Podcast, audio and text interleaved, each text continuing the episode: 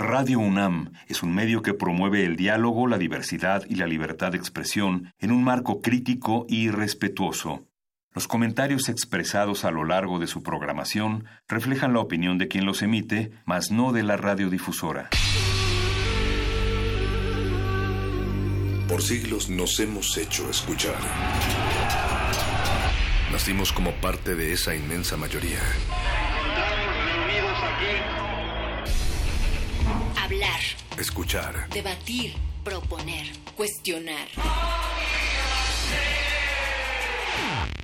Está en nuestra naturaleza. Seamos instrumentos de conciencia de nuestro pueblo. Usamos el sonido porque atraviesa obstáculos. Muros. Fronteras. Nosotros somos la resistencia.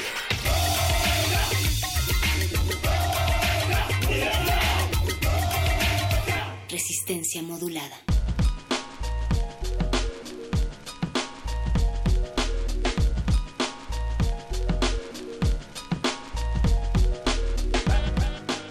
Desciendo de la montaña con un ojo que me mira y veo la casa de mi abuela en medio de la selva. El aire se come tu suspiro, a ras del cerro, el último chispazo de sol. Pero yo camino sobre el follaje, una puerta gruesa que se abre y puedo tocar las paredes descarapeladas. Ay, ¿qué es eso que huele en mi nariz? El cirio desprende chintul. La tarde termina en el negror de tus ojos. El amor picotea. Es un pajarito con ganas de cantar. Abro la ventana. Ahí está la jungla. La casa es fresca. Voy a la cocina. Las ollas son el vientre de mi madre. El aire baila, extiende sus alas y da vueltas. El aire es un pájaro grande que vuela alto, arriba del cielo, y por eso solo sentimos el soplido de sus alas. Desciendo de la montaña. Enfrente, una casa de caliche desdentada. Camas de hilos atraviesan su cielo. En mi jardín no faltan pájaros. Ella vivía lejos. Los domingos bajaba al pueblo a vender duraznos. La esperé junto al puente viejo. Me regaló una bella mirada y tal vez esperaba una palabra mía. La miré y se me hizo agua la boca y no pude decir nada. Otro día alguien le preguntó por mí y ella dijo que no quería para marido a un hombre mudo. Acaricio a un venado y sus ojos son de una tristeza ovalada. Tengo puesto un vestido de cuadritos y dos cangrejos pellizcan mis senos de niña. No sonrío. Estoy parada como un poste. Resistencia modulada. Poesía de Humberto Acabal en esta noche oscura que parece no estar a punto de llover, pero en noches así, Natalia Luna, no se sabe en dónde termina la tierra ni en dónde comienza el cielo. Y también poesía de mi tocaya Natalia Toledo, que finalmente hubo quien probó el mosto de su piel y que caminó de la cabeza hacia los pies sin nunca abrir los ojos. No abran los ojos, solo abran los oídos. Estamos en el 91.6, 96.1. 96.1, ¿no? Sí, 96. pero estamos caminando al revés porque solo Tienes así se recuerda, como decía Humberto Acabali, que ese lo leímos el día de ayer. Y súbanle, súbanle a todo lo que da Radio UNAM, Radio Universidad, bájenle a, la, a las ventanas, siempre decimos, porque más adelante, yo estoy muy emocionada. En esta cabina ustedes no nos ven, pero sí escuchen esto. Está Randy, Tule El Val y Ninja 1 que van a estar en Muerde Lenguas para hacer muchos sonidos y ahí es donde hay que bajarle realmente a los vidrios. Vamos a ver si el gordo y el flaco de la literatura pueden, con los pesos pesados de la lengua, en unos momentos más aquí en Muerde Lenguas, escondidos detrás de algún árbol, les decimos que ya se encuentra también Berenice Camacho, la señora Berenjena dobla turno aquí en Radio UNAM, porque no se pierde el modernísimo. Van a platicar acerca de datos y democracia con Data Cívica y también van a inaugurar el capítulo en México de Creative Commons y van a hablar con ellos al respecto. ¿Y te acuerdas, perro muchacho, que el otro día estábamos platicando de cómo estamos viviendo en el 2019, ese año en el cual se supone que mm, pasaba todo en ¿Volver una al futuro? No, no solamente en volver al futuro. Bueno, tú, tú estabas pensando en volver al Yo estaba futuro pensando en volver al futuro. y yo estaba pensando en otra película. ¿Cuál película? Harrison Ford, ¿te dice algo? Ah, en Blade Runner. Blade Runner. Y bueno, hoy, esta noche, Resistor va a platicar sobre las películas que han planteado diversos escenarios futuristas. ¿Cuáles se hicieron realidad? Pues hoy van a tener este tema para también abordar el séptimo arte lo que ha hecho este género para la realidad futura. Eso suena bastante interesante. Vayan y escriban cuáles son las películas que ustedes vieron futuristas en los 80 y 90. Estamos en Facebook como Resistencia Modulada, en Twitter como arroba R Modulada y también nos pueden escuchar en cualquier parte del mundo y a cualquier hora del día en www.radio.unam.mx. Del otro lado del vidrio le damos las gracias a Oscar Sánchez que está en la producción ejecutiva. También está don Agustín Mulia al mando del halcón milenario radiofónico que llega hasta sus orejas y Alba Martínez siempre en la continuidad vigilando que no se derrumbe lo que se ha construido a lo largo de más de 80 años con estas voces, Natalia. Y ustedes también pueden marcarnos al 55 23 54 12. Quédense porque apenas empieza resistencia modulada y los dejamos para que vayan calentando motores con esta recomendación de Oscar Sánchez, nuestro productor. La banda es Big, la rola es Bring Down del año 2018, Natalia. Sí, es este trío originario de Bristol y que formará parte de la décima edición del Festival Normal. Entonces estén pendientes de lo que va a sonar, de esas chuladas, de esas joyitas sonoras y que ustedes van a poder ver en ese festival. Por cierto, ¿oíste mi querido Boyce que ayer te echó la culpa de las rolas? Hijo, luego, luego echando de cabeza a los productores de la resistencia. Así es que no si les fui. guste, si les gustan, llámenos y si no, también llámenos y escríbanos a través de nuestras redes. Los dejamos con el gordo y el flaco, los muerdelenguas. Resistencia modulada.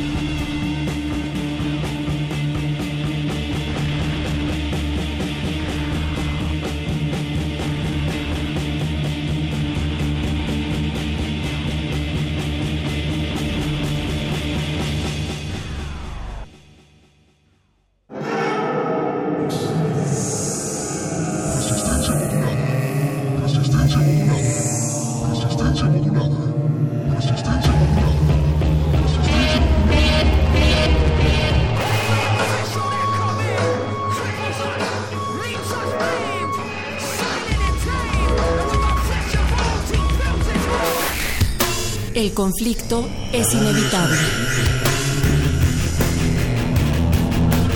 El cambio, una necesidad humana. La radio es pornográfica.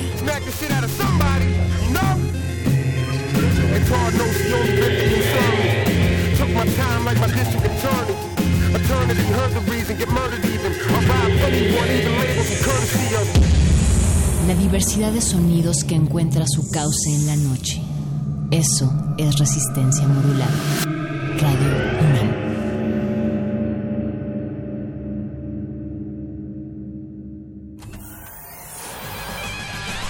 Lánguida la luna libra la lid lúbrica de libros. Maleable la mente emula al mutante milenario. Muerde lenguas, letras, libros y galletas.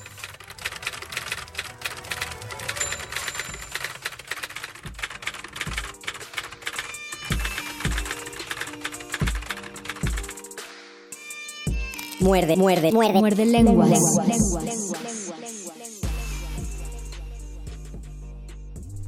Estamos a 20 segundos de que sea el 2019 en la hora, 8 de la noche, 18 minutos del último Muerde Lenguas de enero. El último Muerde Lenguas de enero de 2019. Cuando nos vuelvan a escuchar significará que ya será febrero, aunque muchos piensen que enero ya duró como 43 días. No es cierto, nada más es que se, está, se están alargando los pagos, amigos. Es la maldita cuesta de enero, pero ya todo se normalizará, se los prometemos aquí en la cabina El Mago Conde. Y Luis Flores del Mal. Saludamos desde el 96.1 de FM en Radio UNAM. Y en tenemos www.resistenciamodulada.com para que les digan a sus compañeritos que están en otros lados de la República que nos escuchen por internet. No, pues es que no me llega la frecuencia, que no lo sintoniza mi radio, pues... Que es que ya no tiene radio mi celular, el radio ya es cosa del pasado. Entonces no lo métanse al, al internet y por ahí lo escuchan. A la internet. Y también nos pueden eh, seguir en redes sociales. Estamos en Twitter como... Resistencia modulada y tenemos un No es Facebook. cierto, estamos como arroba arroba R modulada y tenemos un Facebook.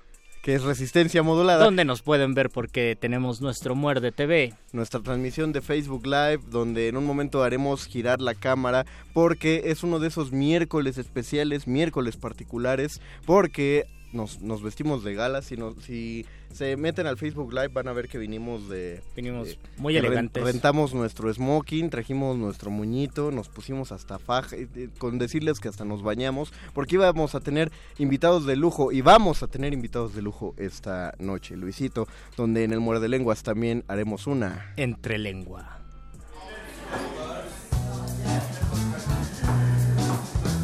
Conversaciones con páginas en blanco llenas de sonido. La entrelengua.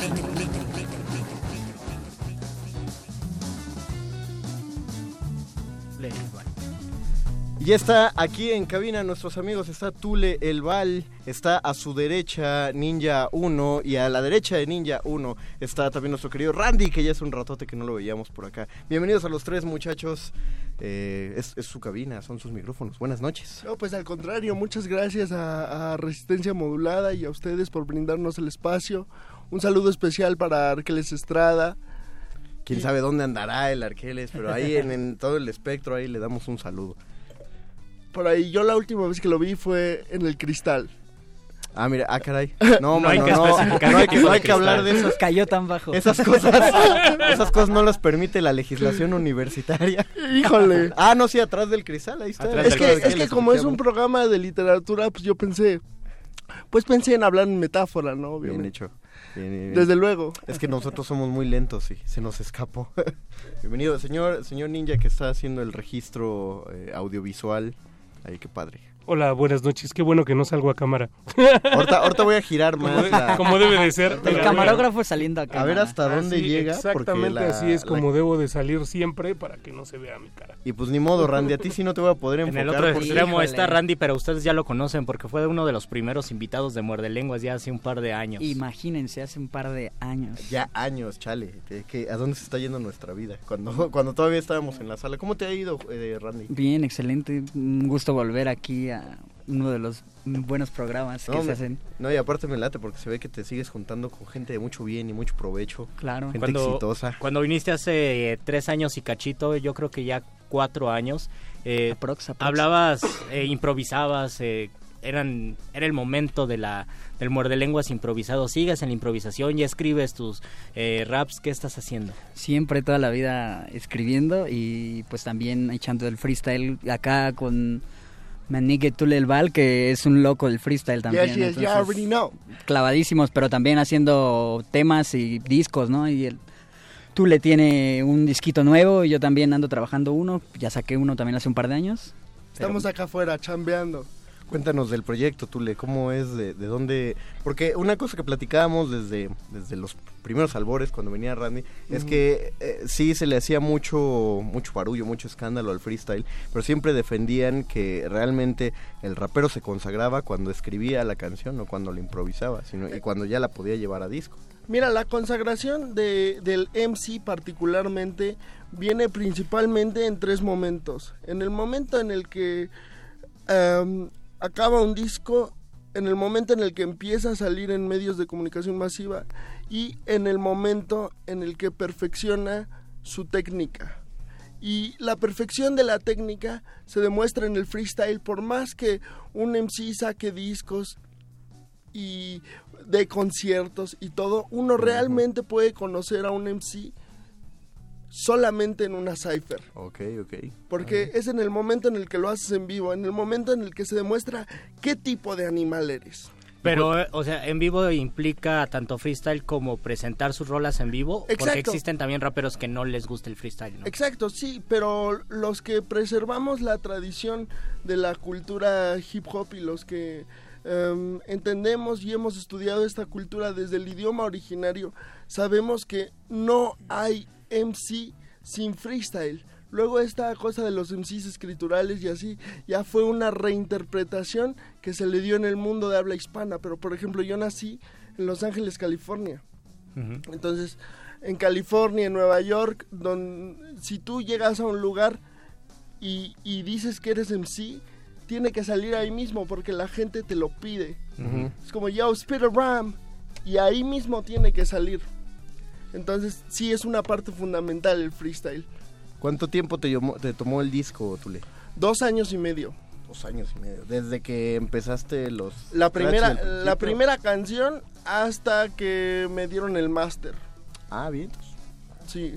Y a ver, déjenme, les leo. eh, ahí está, ya nos estaban diciendo en Facebook Live, Rina Inverse, que el micrófono tapaba tu cara. Ya nos está mandando saludos Rina, Rodolfo Salinas también manda saludos. Eh, Ali Andrei dice, los estoy escuchando, pandilla, saludos.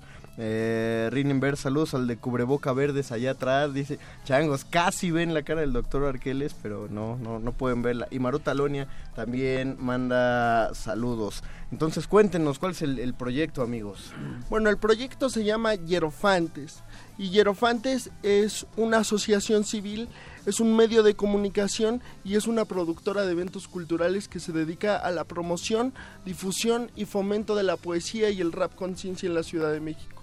¿Cómo se lleva a cabo esta difusión?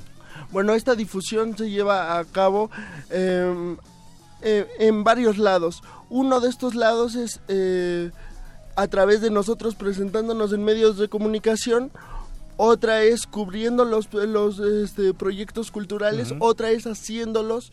Otra es a través de la música que nosotros hacemos.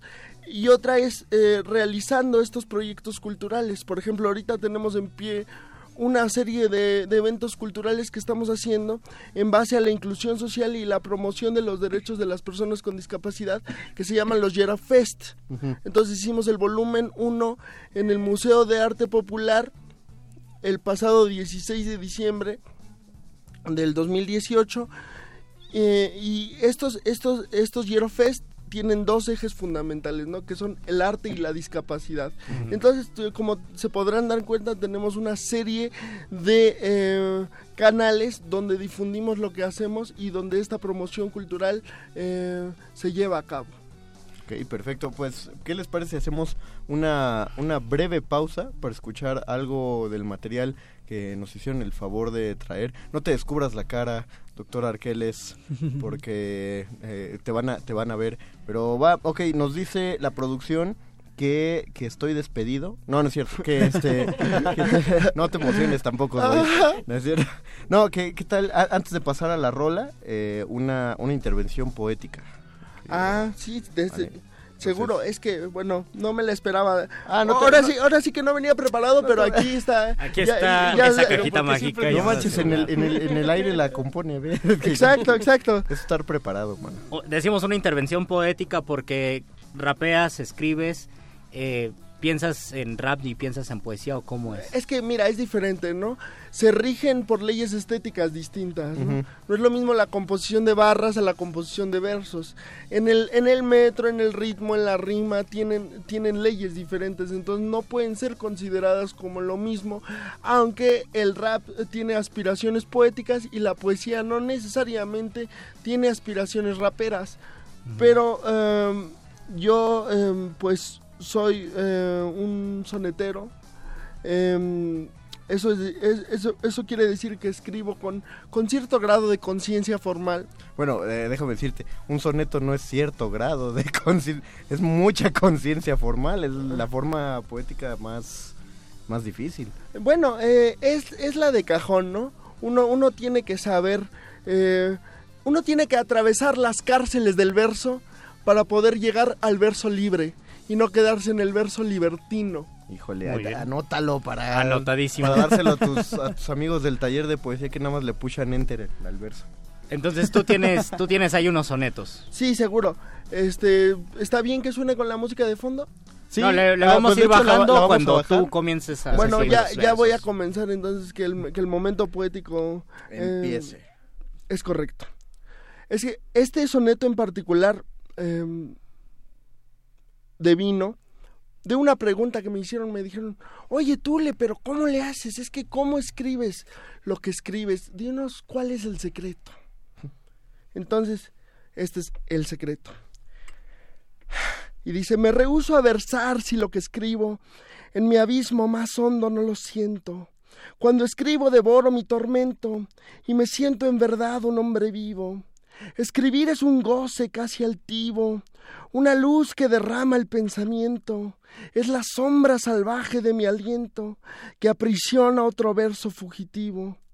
El secreto es dejar que cada día el puñal de la vida me atraviese y sangrar desde el alma la poesía. De repente el dolor desaparece, la pasión se convierte en profecía y la herida que escribo resplandece.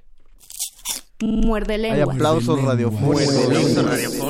Por todos lados, ¿no? Déjame decirte que aparte usas el- los acentos favoritos del endecasílabo que son los heroicos y, y todo el soneto. Es correcto. Que, que Me, me, me, me encanta que la gente lo, lo sepa apreciar. Hermano, vamos a, escuchar ahora sí una rola. No, no los guardes porque seguro van a pedir más ahorita en redes sociales. Seguro aquí tengo para aventar para arriba. Ah, eso es todo, mano. Venga, Entonces, pues. Vamos a escuchar una rola y seguimos. Lo único, lo único que quisiera decir antes de que escucháramos la rola es que esta rola es el single del disco que se llama De la rama a la raíz. Ah, ok. Y esta rola tiene el mismo nombre, entonces viene eh, de esta concepción que yo tengo, de este reflejo que yo tengo de que yo soy un árbol. Y por eso me llamo Tule, porque los árboles no se mueven mucho, pero siempre tienen sombra para quien sea que se acerque. ¿Tú le podríamos decir que hay chance de, de que este es un estreno en medios o... Ah, seguro, sí. O sea, mira, eh, yo ya estuve en Código Ciudad de México y en otros lados, pero eh, Radio UNAM, sin lugar a dudas, tiene un lugar especial en mi corazón, así que con Tokio, mi samurái. Venga. Muerde, muerde, muerde. Muerde lenguas. Muerde lenguas. De la rama a la raíz, ya. What's good, Mary V, ya. Ninja Uno, hey. ¿Qué pasa, Hans? Yeah. Tule el Val, oye. Yeah, what up? Así que quieren barras de verdadero árbol. Mis ramas son la garra, mis raíces el hardcore. Cuando rimo el viento desamarra mi vocablo y enaltece la palabra como fruto del trabajo. Soy un hierofante cuando la boca abro, ya que yo encarno a lo sacro y lo profano. Trazando mi vida sobre hojas en blanco, rifándome la avenida o echando freestyle, bro. Soy un elefante con barras de mármol, paso firme y una voz ancestral. Oh, llevo el plumaje de un fénix conflagrado. Si el vuelo, llego al espacio, ruedo despacio como caracol. Sigo brillando como piedra de sol. Hablo con los astros al igual que un chol. Ya sabe que este árbol always keep it raw. Dule, Escupo estas barras para que puedas sentir todo lo que mi alma tiene que decir. Escucha mi palabra a la hora de escribir. Me rifo por mi dama, también por mi país. Ayudo a mi banda para poder ser feliz. Pintando de naranja este paisaje tan gris. Este paisaje tan gris. En fin, hago del mundo mi jardín. Leo Gorostiza, escucho a Rakim. Soy un contemporáneo, microphone king. De late Lerera, muerte sin fin. Sí, con rap y poesía crecí. De Pedro Salinas a Brother Ali. El compa de la silla me dicen por ahí. Estudiante del verso sonetero y MC. Siervo el torcido solo sirve pa' columpio va Demuestro lo contrario. Cuando grabo en el estudio ah, Soy árbol milenario. Me nutro del diluvio mal y en mi follaje guardo mucho más de un artilugio ya. Soy ese hombre que vive entre sus versos. Prendo el fuego ocre que forja universos. Mi espíritu de roble Tótem sin tiempo. Hace de tus dioses pecadores confeso Escupo estas barras pa' que puedas sentir todo lo que mi alma tiene que decir. Escucha mi palabra a la hora de escribir. Me rifo por mi dama, también por mi país. Ayudo a mi banda para poder ser feliz. Pintando de naranja este paisaje tan gris. Este paisaje tan gris. Soy mitad árbol, hombre, cuerpo de fauno, voz de sensontle. Me siento como un gaucho en un cuento del Borges, buscando la verdad que entre sueños se esconde. Ruedo en mi camino, me aproximo al horizonte. Por eso cuando escribo concibo nuevos orbes. Cada vez que rimo me imagino el nuevo orden. Un mundo de justicia y libertad para los hombres. Hoy la paz es más fugaz que los atardeceres. La bondad es más falaz que todo presidente. La amistad es tan disfraz que en corto se vende y labora su humanidad. Robará su propia suerte. ¿Cuánto tiempo tú crees que nos quede? Mírate al espejo, pregúntate quién eres. ¿Acaso eres capaz de luchar por los que quieres? Yo nunca más volveré a bajar mi frente. Escupo estas barras para que puedas sentir todo lo que mi alma tiene que decir. Escucha mi palabra a la hora de escribir. Me rifo por mi dama, también por mi país. Ayudo a mi banda para poder ser feliz. Pintando de naranja este paisaje tan gris. Este paisaje tan gris.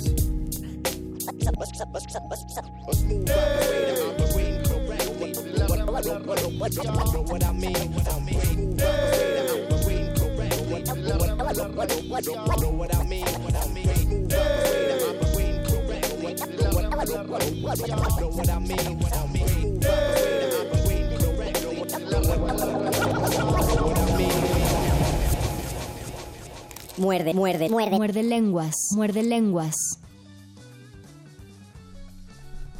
Qué, qué, qué- qué manera de consagrarse en, en la radio. Tú le, mira, la gente ya está reaccionando aquí. Gilberto Ramírez Cuadra dice, bravo, felicidades. Marta Rivelora, Riverol Álvarez te manda unos poemojis de aplausos. Y aparte dice, excelente. María Un saludo Sales, a Marta. María Salas dice, hola, con muchos gatitos para ustedes. Eh, nos decías antes de entrar, poquito antes de entrar al aire, a quién pertenecían los todo el trabajo que hubo atrás de lo que acabamos de escuchar. Bueno, pues antes que nada yo también le mando muchos gatitos a María Salas. Saludos, María. Y este y aprovecho pues para dar honor a quien honor merece, ¿no? En la instrumental tenemos a mi carnal Ninja 1 que está aquí a mi derecha. What up? You already know what it is. En los coros está eh, Mary V, Un saludo también para Mary V. En los scratches y los cortes está DJ Luther representando al orgulloso barrio de Tepito. Ya already know. Y pues en las barras y en los flows y en la voz principal pues está su valedor Tule el Val. Su servilleta. Tule, ¿cómo nos podemos acercar a este proyecto de Hierofantes? ¿Dónde se busca? ¿Cómo colabora la gente? ¿Cómo Pues difunde? como la gente se acerca en general a todo eh, por internet, tenemos hierofantes.com.mx, um, tenemos eh, Hierofantes Facebook, Hierofantes en el Gram, también síganos, Ah, arroba. Hierofantes MX, Guión bajo MX y en YouTube Hierofantes TV. ya already know. Exacto. Ah, también canal de YouTube. Ajá, Ah, claro, eso. Por supuesto, canal, pues es el siglo XXI. Sí me, sí, sí me la aplico. Nada más les falta un programa de radio. Eh, Pero porque es el siglo XXI. Pa- para, para allá, para allá vamos. Pero es el siglo XXI. No es el siglo pro- Ya XX. no hay programa de radio. Porque yo no me olvido, yo no me olvido de Woody Allen. Ojo, que yo todavía vivo en los Radio Days y a mí el Muy radio bien. me encanta. De hecho, soy locutor certificado. Ah, Ah. bien, pues en una, eh, vu- vuelvan Pues- más seguido. Tenemos que estrechar nuestras manos de locutor a locutor, entonces. Permítame Estrechar poeta. Y, y- y- y de sonetero a sonetero. Y de sonetero a sonetero, Carajo. porque es un gusto tener a gente que practique el verso medido. ¿Y cuál es tu...? Aunque Ninja nos haga burla. Y, y por, y por eso, aunque que- nos haga burla. A mí también me late un buen. Y tenemos, tenemos que hablar un poquitito de esto. ¿Cómo fue el paso? ¿Fue primero el, rap y luego la poesía y el, interés por las cuestiones formales del verso? ¿O fue primero tu acercamiento a la literatura y después el rap? No, más bien, más bien fue la segunda. Yo estoy forjado a sangre y fuego eh, por varios maestros. El primer maestro que tuve y que sigo teniendo afortunadamente es Antonio Arana Bustamante. El segundo maestro que tuve es eh, Frino y el tercer maestro que tuve y que todavía tengo es este Guillermo Briseño. ¿no? Entonces yo estuve El papá de los poetas populares. a- algo así. Eh, es más como una especie de, de Gandalf.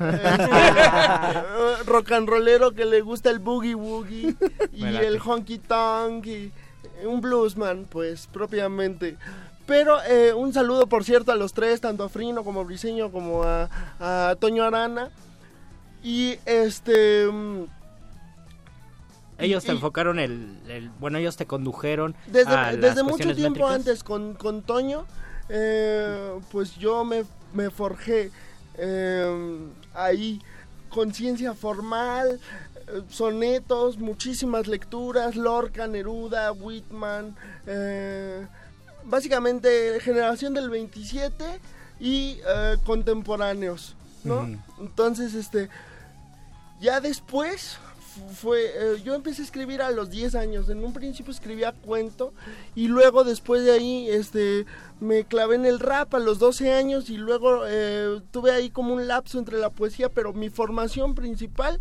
poética. es literaria. Ahora, eh, la cuestión geográfica donde yo nací me hizo que tuviera un- un- una vida 100% bicultural y bilingüe. Entonces eso me acercó a, pues, al hip hop de distintas maneras y también en, el- en términos de hip hop soy prodoxa, es decir, también tengo este respeto el canon y lo hago valer y no no no pienso que estoy inventando absolutamente nada, sino que represento la eh, fundación del el hip hop. La raíz. La- Exacto. De la rama a la raíz, ya. Eh, porque por cierto es el nombre del disco. De la rama a la raíz. La ah, ¿dónde raíz. conseguimos el disco? Eh, el disco lo consiguen eh, vía WhatsApp al 55 39 35 49 23 con Tule el Val. Repito, 55 39 35 49 23 con ¿Tienes, Tule el ¿tienes Val. algo en redes sociales? A- de- Todavía agrego, no, tengo, tengo varias sorpresas ahí. Parte del proceso de, de hacer un disco, y esto lo podrá. Es una cita de mi carnal Randy Piedra del Villar, que también nos está acompañando aquí. Es, es el que no enfocó la cámara. No Para, importa, pa- sacas todo. para, para, para, para crear un disco hay que sufrir en silencio, dice Randy Piedra. Un aplauso para Randy Piedra, por favor. Carajo. Este, y, es eso, ¿no? Ahí tengo, tengo varias, varias sorpresas que el público conocerá tarde o temprano. Yo estoy vendiendo el disco mano con mano de momento. Todavía no lo subo a Spotify ni nada de esas cosas. Pero pretendo hacerlo pronto. De momento, no sean malos y eh, mándenme Whats y cómprenme el disco. 55 39 35 49 23. Sí, a lo largo de las Mándenles emisiones de Muerde Lenguas, más allá de este día o cualquier otra emisión, requieren otra vez el teléfono de Tule. Ya lo acabo de guardar acá, entonces eh, cualquier duda de que, ay, se me perdió el papelito donde lo anoté o no sé, o se me borró el archivo, aquí en Muerde Lenguas tenemos el contacto de Tule. Y pues ya hacemos el, el conecte para que consigan el objeto antes maravillosamente conocido como disco. y ahora hay más comentarios aquí en redes sociales. Nos, María Salas te, te da gracias por los gatitos, dice excelente programa. Norma Aguilar, saludos, disfrutando el programa, grandes invitados y compañía. Ya teníamos mucho tiempo que no venían raperos, así que Y- es un gusto que estén aquí. Y además la banda pide freestyle. Yes, yes, you already know what it is. Pero le van a, eh, eh, le, le va a entrar nada más Tule o le van a entrar todos. ¿Quieres que yo grabe Ninja? ¿Quieres que la Pues más, más bien, más bien le va a entrar Randy. Yo soy beatmaker y DJ, Ah, hay que hay que cambiar de sitio. Ah, No, y aparte, aparte es, es eh, hay que hacer un recalque, ¿no? En la figura tan trascendental que tenemos aquí para la escena de hip hop mexicano. Ninja 1 es beatmaker, es músico, es un bajista de primer orden, es productor musical, es ingeniero de audio, es adaptador de estudios, en fin, es un maldito crack, tío. es para Gracias, que, amigo. es para que no digan, porque luego dicen que el hip hop, entonces se dedican a eso porque no hacen nada, porque no estudian nada, porque nada más les gusta estar en la calle, muchachos malandros. nada Pues la verdad es que yo sí estudié y estudié harto. Exacto. y he No, pues, estudiando harto. eso- y me costó una Pues- bronca pues estudiar. Nada de eso, nada de eso viene no, y- en la- atrás del cereal. No, y además creo que o sea, la escuela te forma y después te forma la calle. No hay Exacto. más. Sea, la escuela te forma primero y después la calle o al revés. No, para poder ser un profesional creo que tienes que probar ambas facetas. Eh, eh, ya lo decía Nach Scratch, ¿no? Hay dos principales profesores, el señor Libro y el señor Calle. Pues No vamos a escuchar un poco de lo que enseña el señor Calle. Eh, le pedimos al doctor Arqueles que por ahí nos suelte el beat para que nos avisen eh, nuestros invitados que sí, sí están escuchando. Por ejemplo, el fondo ahorita lo oyen, ¿no? En sus audífonos. sí, sí. Entonces seguro el beat sí lo van a El beat oír. también lo van a escuchar. Suéltelo, querido doctor Arqueles.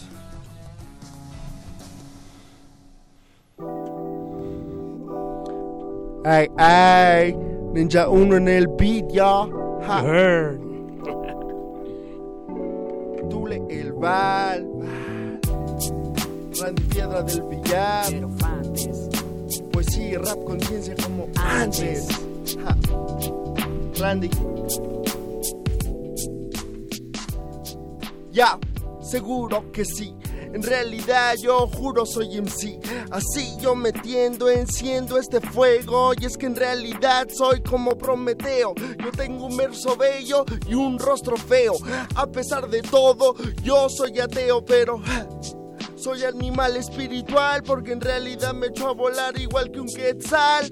Soy otro hijo del Distrito Federal. A mi carnal me dicen ese tulelval. ¡Ja! Me concentro en la sílaba y siempre hago hazañas como si fuera el pipila.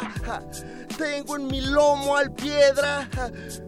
Como el sol cuando se acuesta es puro naranja, música del alma. A pesar de todo, la música me salva. La música me salva, solamente que me entregaba calma, me Right. libera el alma, me daba más que todo lo que puedas decir con palabras y al expresarlo solamente no está mal.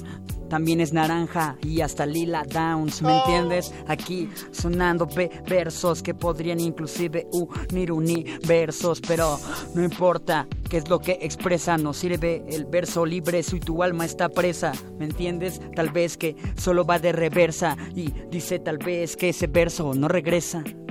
No regrese y seguro que me besa porque son pincelazos que mi alma expresa. Estilo de Picasso, vuelo de apegazo. Sabe que me pongo al igual que un ocaso. Soy enorme, yo leo a Borges. En realidad, negro, soy de otro orbe. Yo no sé si tú me ves, pa. Esta silla no tiene la reversa, es silla de ruedas, jamás es una vespa. El honor es pa' quien lo merezca. Así que no me diga que eso no es cierto, porque yo como un concierto voy increciendo, seguro. Ja, le traigo toda la sinfónica. Además de eso, tengo poética y retórica. Hasta le cambio el óptica. Sabe muy bien que soy persona como biónica. Como biónica, dicen que nuestros nombres no estaban en la nómina. No me importa, podría comer hasta albondigas. Solamente cambiamos la óptica o hasta la retórica o heroicamente tú quieres verte de otra próxima parada en la que ya no te acontece, solamente que los meses solamente te estremecen. Y yo no sé si podría ser Picasso si me encuentro solamente perdido o en el Parnaso. Damos paso a paso, verso a verso y con decoro tan solo cambiamos tu contexto. Mi horizonte es convexo, sabe que suturo la pasión con el sexo. Por supuesto, pongo de manifiesto que soy majestuoso como el sol cuando me acuesto. Seguro que se la saben, pa, porque en realidad me echo a volar como las aves ya. Y son esas notas graves, pa, que me dan el lenguaje que me salve ya. Ja. Tule el val, oye. Randy Piedra del Villar, oye. Ninja Tule uno. el Val. Ninja 1 en el beat, ya. Ya know Quiero the deal. fases. Ha. We just trying to keep it real. De la rama a la raíz. Ya. Saquen el matiz. Ye- ye. Están sonando. Están sonando los aplausos radiofónicos del otro lado. Este, bien, bien, bien. Es correcto, es correcto. La gente está, la gente está emocionada de este ¿Cómo lado se ejercitan Facebook Live. ¿Cómo para se escribir, para improvisar? ¿Qué es lo que tiene que ser un rapero, un Pues artista? mira, te tienes que volver muy, muy este eh, procrastinador. Es la palabra. Sí, de ¿Pero de qué? O sea, más bien, este, es como una especie de recreo, ¿no? Es como una especie de ejercicio espiritual, el freestyle, porque eh, no sé si nuestros queridos y, y bien estimados radioescuchas eh, vieron la película del último samurái. Ah, al, me- al menos yo sí. Bueno, ahí, Sí, ahí-. Cuando- locutores, para, para tener una, una, un verdadero, una verdadera conversación de katanas, lo que se tiene que hacer es apagar la mente. Es igual, poner el piloto automático. El peor, el peor improvisador es el que piensa lo que va a decir. No lo tienes que pensar, lo tienes que sentir. Viene de la víscera, viene de otro lado, es fuego, es espíritu. Es eso. Cuando hay un hay un cuento pequeño que un, un insecto le pregunta al cien pies, ¿cómo le haces para caminar? ¿Mueves una patita y luego otra alternadamente o mueves todas las de la izquierda y todas las de la derecha? El cien pies dice, bueno, para caminar yo hago y se pone a pensar le hace para caminar y en consecuencia deja de caminar porque ya lo está pensando y ya no lo está sintiendo. Yo pienso que es algo así con el MC al momento de improvisar y tal vez al momento de escribir porque también es un proceso de conciencia, como dijimos, del lenguaje, pero de otro lado debe surgir pues el motor que nos ayude a escribir, ¿no? Sí, en el caso de escribir, o sea, en lo que dijiste de improvisar, yo estoy completamente de acuerdo, pero en el caso de escribir yo siento que es más desde el terreno de las ideas. Sí. Eh, O sea, es como todo, un, un, un soneto no, no, es como, no tiene diferencia al ensayo, es decir, un cuarteto es una idea, otro cuarteto es una idea, otro terceto es una idea y otro terceto es una idea, y finalmente lo que haces es, expones tu idea, eh, eh, la argumentas y luego la concluyes. ¿no? Entonces, esas serían las diferencias, pero cuando ya dominas la técnica, viene lo que tú dices, ¿no? De, de esta, de esta cosa de dejarse ir y, y nada más escribir, ¿no? Lo que los surrealistas hablaban como escritura automática. Y a partir de esta escritura automática o escritura tal vez reflexiva es que tu trabajo tanto como escritor y como rapero se alimentan, se enriquecen entre ambos. Pues este, yo los veo en, en mundos diferentes, pero al final del día es la palabra, me explico, es la palabra oral, es la palabra escrita, es aquello que nos vuelve hierofantes, es decir, aquello que nos hace manifestar a lo sacro en lo profano. Es, eh, nue- la palabra es nuestro canal directo con la divinidad, porque a través de la palabra nosotros creamos, transformamos el mundo, como decía Todorov, ¿no? La literatura es el extrañamiento del lenguaje. Entonces, eh, el, acto poético también es eh, construir otro lenguaje y por ende otro mundo. Las cosas existen porque las pronuncias. Es correcto. Decía Don Palabras. Yo necesito saber cómo, cómo está el disco constituido, cuántas rolas hay, Bueno, eh, el, de qué habla, el disco, eh, pues es, es todo un viaje, ¿no? De la rama a la raíz. de la rama a la raíz. Eh, son 18 tracks y, y, O sea, señor disco, pues también. y trae, trae sonetos intercalados ahí porque pues yo no yo no puedo decir soy 100% MC y soy 100% poeta porque tengo mi corazón dividido a lo largo de mi vida he tenido mis afectos divididos y entonces eh, el disco fue una manera de juntar esos dos afectos en, en, en un mismo lugar ¿no? y em, Básicamente, el, eh, el disco está pensado como una obra conceptual, es decir, todo el disco está mezclado. Si tú lo pones en tu reproductor de CD, te vas a dar cuenta que no hay división entre una canción y otra, es decir, es un viaje. Es un poco como lo, lo, lo que hacía, eh, no sé, Curtis Mayfield en, lo- en los 60, está un poco inspirado discográficamente en ese sentido, ¿no? que, que todas las rolas te llevan a otra cosa. ¿no? La primera rola obviamente es introducción, luego pues le hago una rola a mis viejos, luego una rola sobre el autosabotaje. O sea, es, es un concierto entero toda la, Sí, pues, todo el disco. Es, es un viaje de dos años y medio hacia adentro de mí. Pero está, está bien eh, que justamente de esa raíz se vuelvan un chorro de ramas. La especialización es para los insectos. Exacto. Y es que, y es que es este, es un poco como, como en la mitología nórdica, ¿no? O sea, eh, el universo en el que nosotros estamos eh, habitando, del que nosotros venimos, se sostiene todo de un árbol invisible, de un árbol cósmico. El que árbol de Yggdrasil. Yggdrasil, correctamente. Qué bien me caen estos locutores. Denos una estrellita. Estrellita, Tule. To- todas, todas las del mundo. Todas las del universo, señor locutores. Muy bien. Nosotros, eh, Luis Flores del Mal, Mago Conde, le agradecemos de una vez a don Agustín Muli en la operación técnica, le agradecemos a Oscar el Voice Le la agradecemos la omnipresencia del doctor Arqueles que, también. que ayudó a que todo sonara, Alba Martínez Martínez, en la, continuidad. Dirán, ¿por qué nos estamos despidiendo seis minutos antes de que acabe el programa? Porque el programa lo van a acabar nuestros invitados. pero Como ustedes- tiene que ser. Ustedes decidan, ¿quieren que suene, eh, quieren que sea una rola o quieren otro freestyle para despedir? O quieren una lectura. O quieren una lectura, Pues, ustedes eh, elijan. O una lectura y una rolita. Yo sería de la idea de una lectura y un freestyle. Una Venga, lectura y sí, un freestyle. Entonces, eh, en cuanto pues tú, tú lees y cu- tú le, tú lees. Tú le, tú lees. Tú lees, tú lees.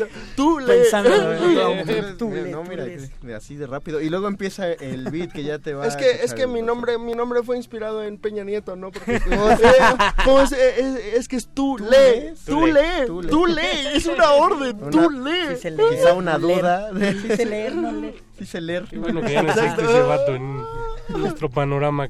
Quiquiri. Solo en tus recuerdos. Recuerden que acabando esto va a sonar Nota Nostra y después el modernísimo con la siempre querida voz de la señora Berenjena. Nosotros los dejamos con nuestros invitados. Tula El Val, ahí está Randy Piedra. Se y, ahí- despide Luis Flores del Mal. y también el Mago Conde y los dejamos con estos muchachos. Va primero la lectura, ¿no? O va primero el freestyle. Lectura. Es correcto, es correcto. Entonces, este, Muchacho. Este, eh, este es un soneto que trae una mezcla de en decasílabos. Si me pueden bajar el audio, por favor. Eh, muchas gracias a cabina. Em, que tiene una, una mezcla de, de endecasílabos a nivel rítmico. Por un lado, son em, endecasílabos franceses y por el otro lado son endecasílabos heroicos. Se llama alfarero. Y dice, soy alfarero de una flama oscura. Mis manos se hacen uno con el fuego. El caos que acaricio desde luego es inmortal como mi sombra dura. Esa pasión que me asesina y cura, desata la quimera que me entrego. Yo busco la verdad del sabio ciego y de su lengua de centella pura. El fuego es como un dios ambivalente que por un lado nos carcome impío, matándonos sutil y lentamente, y por el otro nos regala estío, la luz de la lujuria adolescente, y nos rescata del silencio frío. Muerde lenguas. Muerde lenguas. Ya. Randy Piedra del Villar. What, what? Tule el Bal. You already know. We gonna do some real hip hop shit. La LH, nigga. Ninja uno en el beat, y'all. Poesía, rap, conciencia como, Como antes.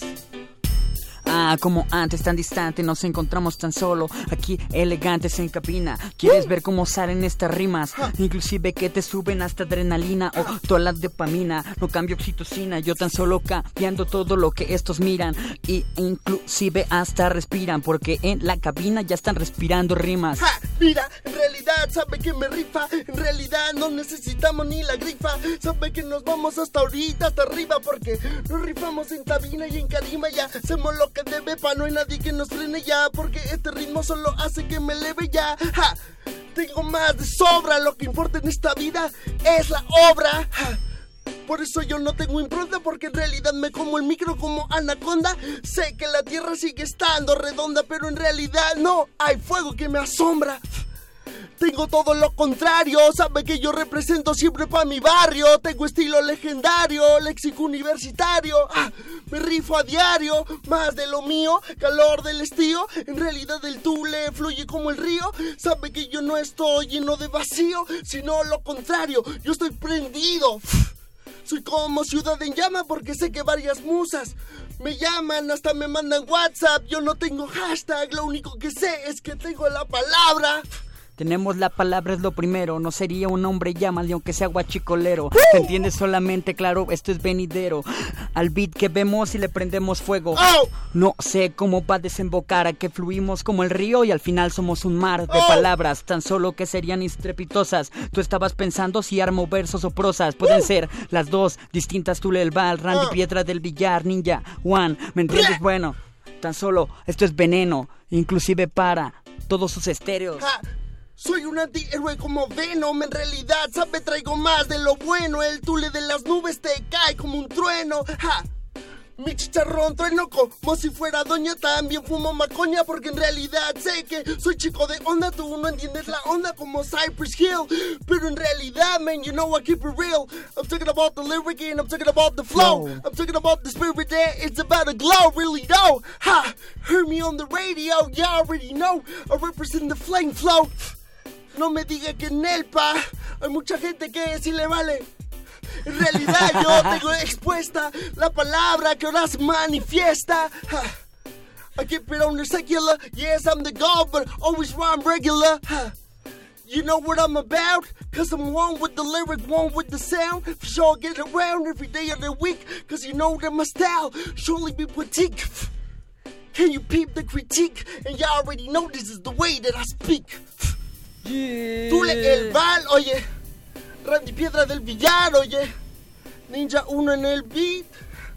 Es la manera de vivir, like that, homie.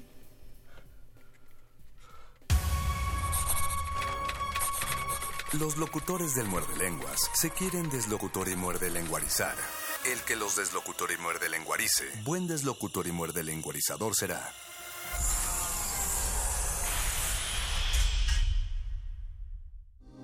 Resistencia modulada. 2019. 100 años del nacimiento de J.D. Salinger. Un escritor deja entrever en sus cuentos rasgos de su propia personalidad y deseos inconscientes. Transforma experiencias y personas en pasajes y personajes. Por lo tanto, llamar Holden Caulfield a J. de Salinger y Sally Hayes a Jean Miller no es un disparate. Oye, le dije, ¿qué te parece si nos vamos de aquí? Viviremos en las cabañas y sitios así hasta que se nos acabe el dinero. Luego buscaré trabajo en alguna parte y viviremos cerca de un río. huir de la vida pública a New Hampshire después del éxito de El guardián entre el centeno. J.D. Salinger, 96.1 de FM. Radio UNAM, experiencia sonora. Mentalismo, correspondencia, vibración, polaridad, ritmo, causa-efecto y género. Los siete principios del Kibaleón relatados desde la mitología contemporánea. Jueves de Teatro de Radio UNAM te invita a una explicación escénica del funcionamiento del universo en la puesta en escena Kibalión. Una charla entre Hermes, Buda, Heráclito y Lucifer. Dramaturgia y dirección Sergio Rued. Todos los jueves de febrero a las 20 horas en la sala Julián Carrillo de Radio UNAM. Adolfo Prieto 133 en la Colonia del Valle, cerca del Metrobús Amores. Entrada libre. Todo fluye y refluye. Todo tiene sus periodos de avance y retroceso. Todo asciende. Radio UNAM. Experiencia sonora.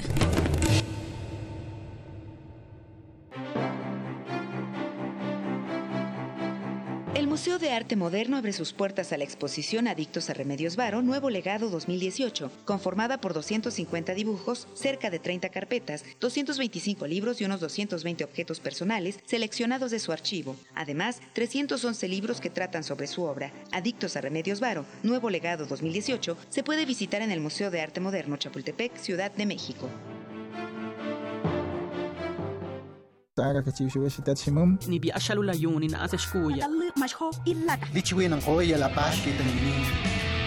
Las lenguas originarias de México en voz de sus hablantes. Calme Cali. Tercera temporada. Todos los jueves a las 10 horas por el 96.1 de FM. Retransmisión. Domingos 15.30 horas por el 96.1 de FM. Radio UNAM. Experiencia sonora.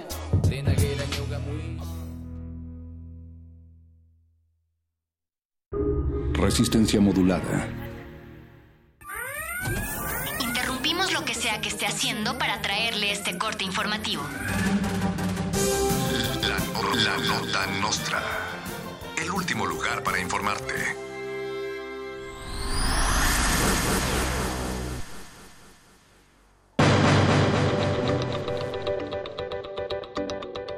Bienvenidos a la Nota Nostra, el único noticiario de la radio universitaria que no es financiado por guachicoleros. De hecho, ninguno. ¿Se acuerdan de Gabriel Cuadri? Volvió en forma de partido político. El ex candidato a la presidencia e hijo adoptivo de Elba Ester Gordillo, el que dijo que odiaba la política, anunció la creación de un nuevo partido político. El partido se llamará Cambiemos y tendrá como objetivos cobrar del erario, combatir la pobreza, cobrar del erario, mejorar la educación y cobrar del erario. Para promover su partido, Cuadri hará una extensa gira por el país que no incluirá Chiapas, Guerrero o Oaxaca. ¿Contamos contigo?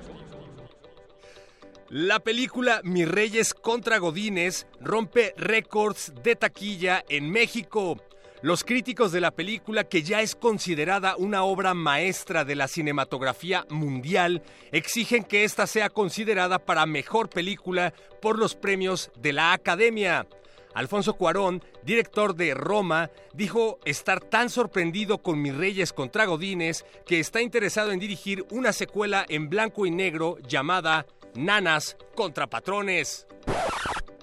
El legislador y stripper Sergio Mayer anuncia la creación del Centro Sergio Mayer contra la dislexia mental. Sergio Mayer reveló que escribe Profepa en lugar de Profeco, que confunde el Palacio de Bellas Artes con el Palacio Nacional y que dice que el solo para mujeres fomenta el feminismo debido a que padece una rara enfermedad llamada dislexia mental. El Centro Sergio Mayer para la dislexia mental dará asesorías en Twitter. Examínese. Todos podemos tener dislexia mental. Pero no pasa nada, mis errores no le hacen daño a nadie. Andrés Manuel López Obrador anunció que la calificadora Fitch Ratings dejará de evaluar el desempeño de Pemex. A partir de ahora, la encargada de las evaluaciones a la petrolera será la Secretaría de Educación Pública.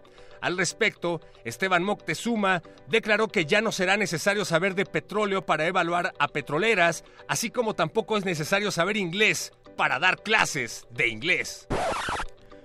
Una, descal una calificadora a Pemex descalifica, lo reprueba, lo critica y dice que solo empeora.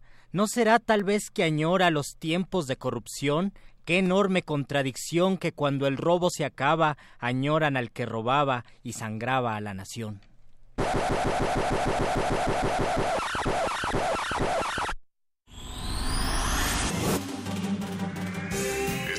Últimas noticias que debiste recibir. Puedes continuar con tus actividades cotidianas. La nota, nota nostra. La nota nostra.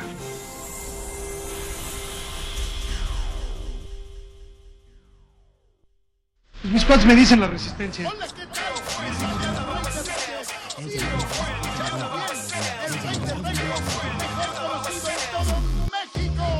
Día me está ahí por el taller para hacerte el equipo lo del apodo. ¿Yo? Nunca.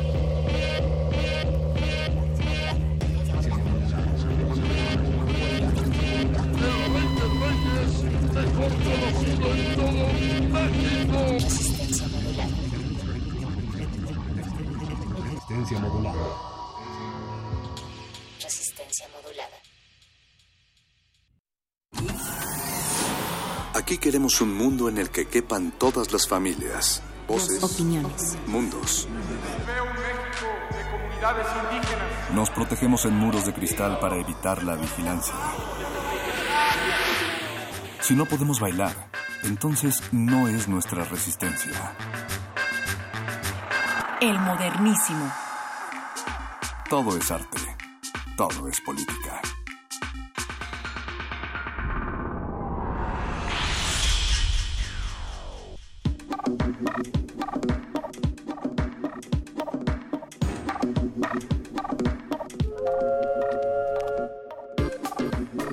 Bienvenidos, bienvenidas. Esto es el modernísimo de resistencia modulada.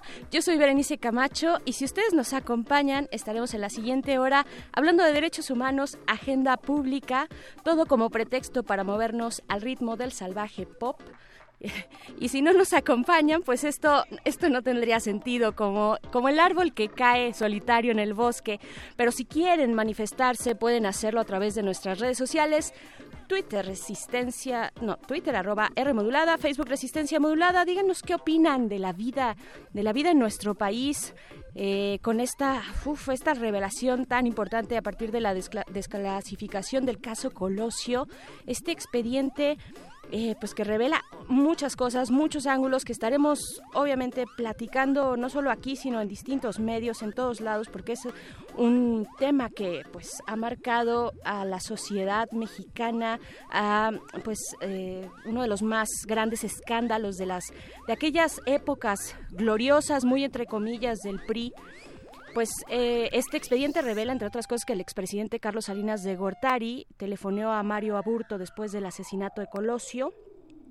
Seguramente ustedes ya han revisado un poco al respecto. También es un expediente que cuenta con más de 9.000 hojas y fue eh, revelado por el Consejo de la Judicatura Federal a partir de la petición de la que le hizo a este Consejo de la Judicatura la organización Mexicanos contra la Corrupción y la Impunidad. Esto una vez que se cumplieron 25 años del caso, el archivo eh, pues ya fue liberado y está integrado por careos, testimonios, fotografías, videos, entre otros materiales interesantes. Pues estaremos después en otros momentos eh, de resistencia modulada y del modernísimo hablando al respecto, pero de lo que sí vamos a hablar hoy es... eh, pues seguro ustedes tienen muy fresco el tema, porque pues es muy muy reciente, eh, el tema de la decisión del INEGI de cancelar 14 de las encuestas que realiza.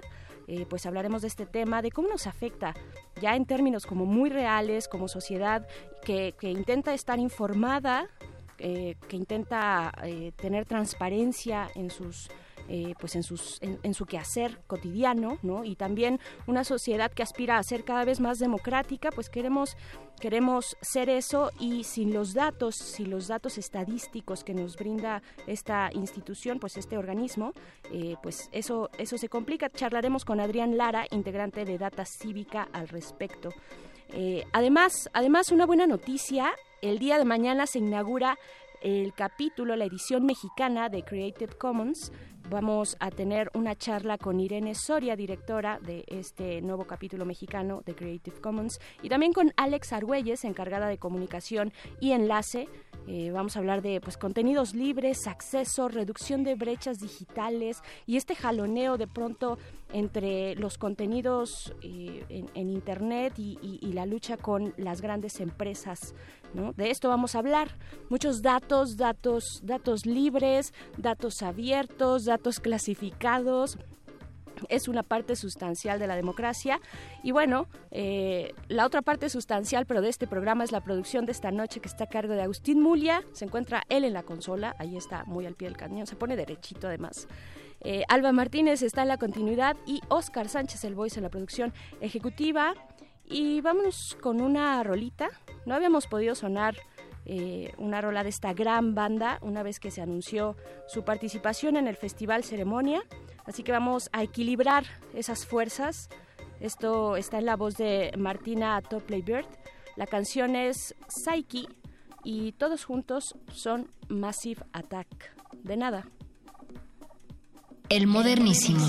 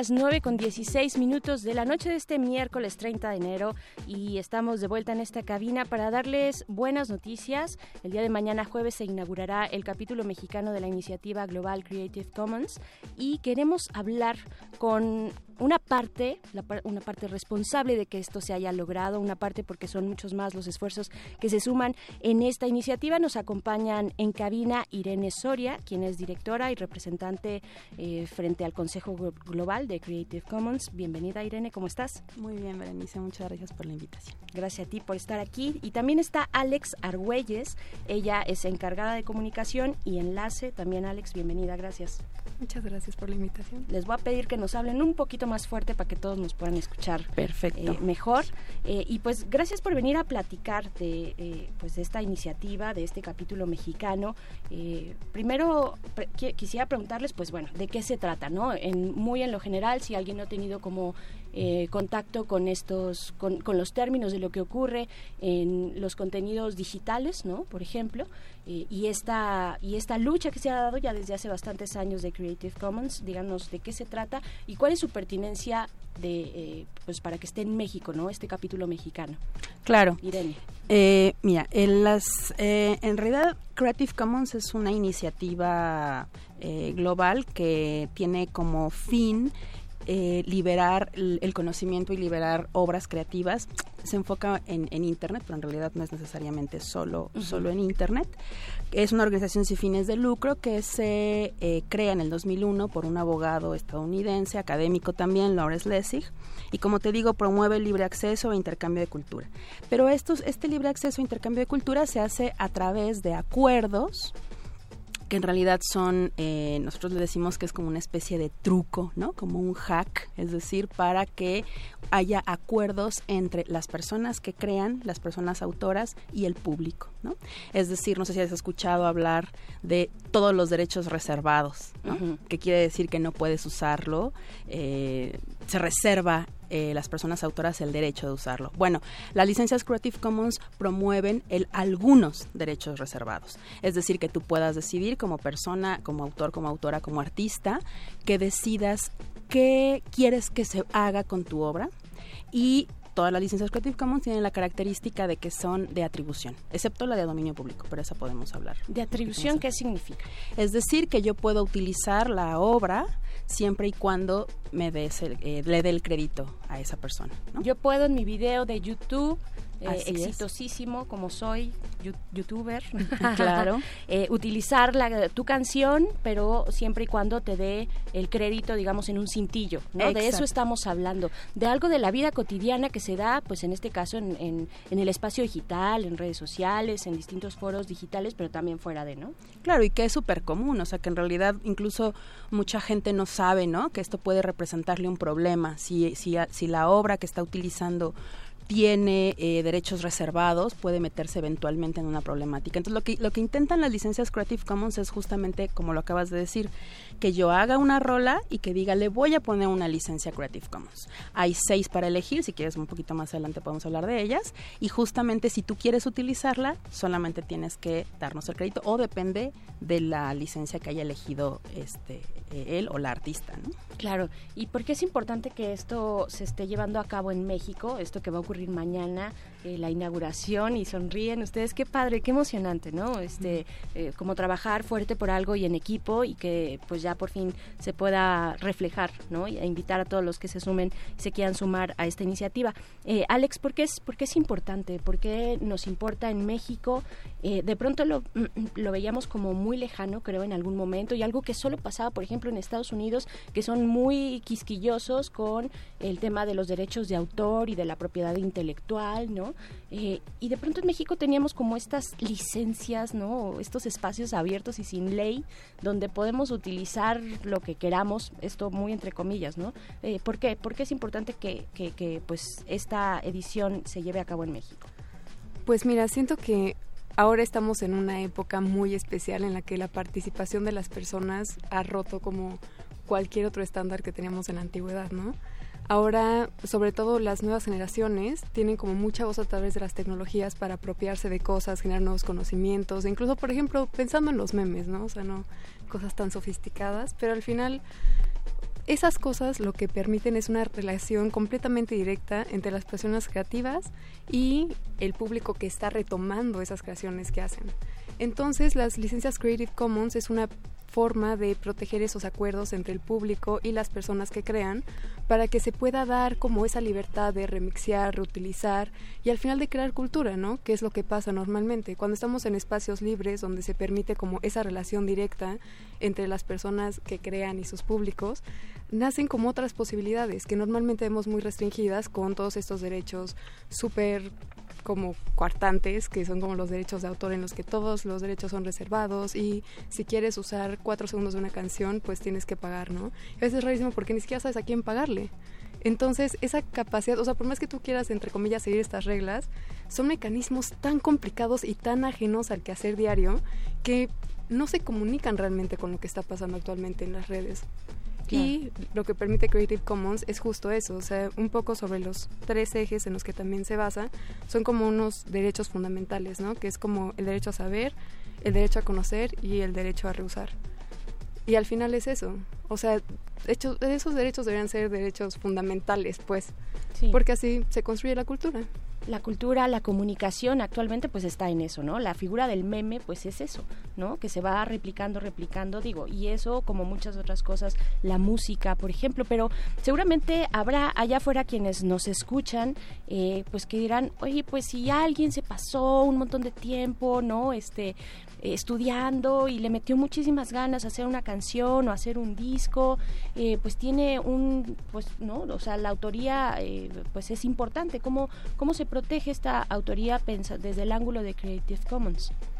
Lo interesante de este de esta iniciativa de estas licencias es que no se pelean con el derecho de autor, es decir, no no no estamos diciendo que se vamos, que, que, utilicemos, o sea, que, no demos el crédito a las personas que, hacen las obras. Es decir, la autoría está ahí, no hay manera de perderla, ¿no? O sea, es decir, porque yo, desde el momento en el que yo plasmo separo el lápiz, ¿no? De, de, mi dibujo, en el momento en el que yo le doy clic a la cámara o le doy guardar a mi archivo, ya estoy eh, teniendo un derecho inalienable, ¿no? Que es ese, ese, e, e, este, este derecho de autor.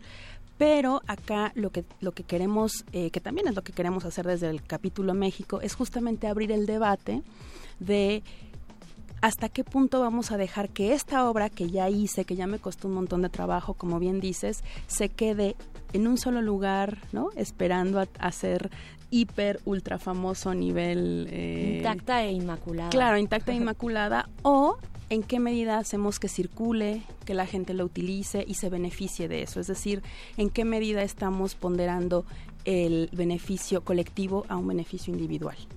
Claro. Entonces, por ahí van nuestras las reflexiones que queremos detonar con este capítulo. Sí, está, está bien padre. Y hablan de derechos, hablan de derecho a saber, de derecho a conocer, a rehusar estos derechos, digamos, o estos ejes base de, eh, de, esta iniciativa Creative Commons. Eh, ¿cómo, cómo, cómo, o sea, cuál es este discurso, más allá de mencionarlos, ¿no? ¿Cuál es la problemática que tenemos en cuanto a brechas digitales? Por ejemplo, ahorita pues estamos hablando solamente del espacio digital, ¿no? Que es donde pues ya todos lo sabemos, la comunicación fluye a través de los espacios digitales digitales de una manera en la que nunca antes se había, se había visto. Eh, cómo, cómo, cómo este, estas iniciativas, digamos, acercan o rompen esa brecha digital ¿no? entre, entre las distintas personas y, usuarios con los, crea con los creadores, ¿no? con los, los creativos y, y, los que hacen contenido. Pues creo que realmente donde sí estamos viendo este cambio es en, el, la capacidad de generar estos acuerdos. O sea, realmente esto es una nueva vía de hacer las cosas que ya se están haciendo. Porque al final, pues el acceso sí es un problema en muchos casos, porque por ejemplo te topas con que quieres leer el cuarto artículo de la misma revista, pero como no estás suscrita y no estás pagando una mensualidad, pues no puedes acceder a ese conocimiento, ¿no? Y al final, la gente siempre va a encontrar la forma de llegar ahí. Y está bien, porque es como nos volvemos resilientes a ciertas cosas como en las que no estamos de acuerdo.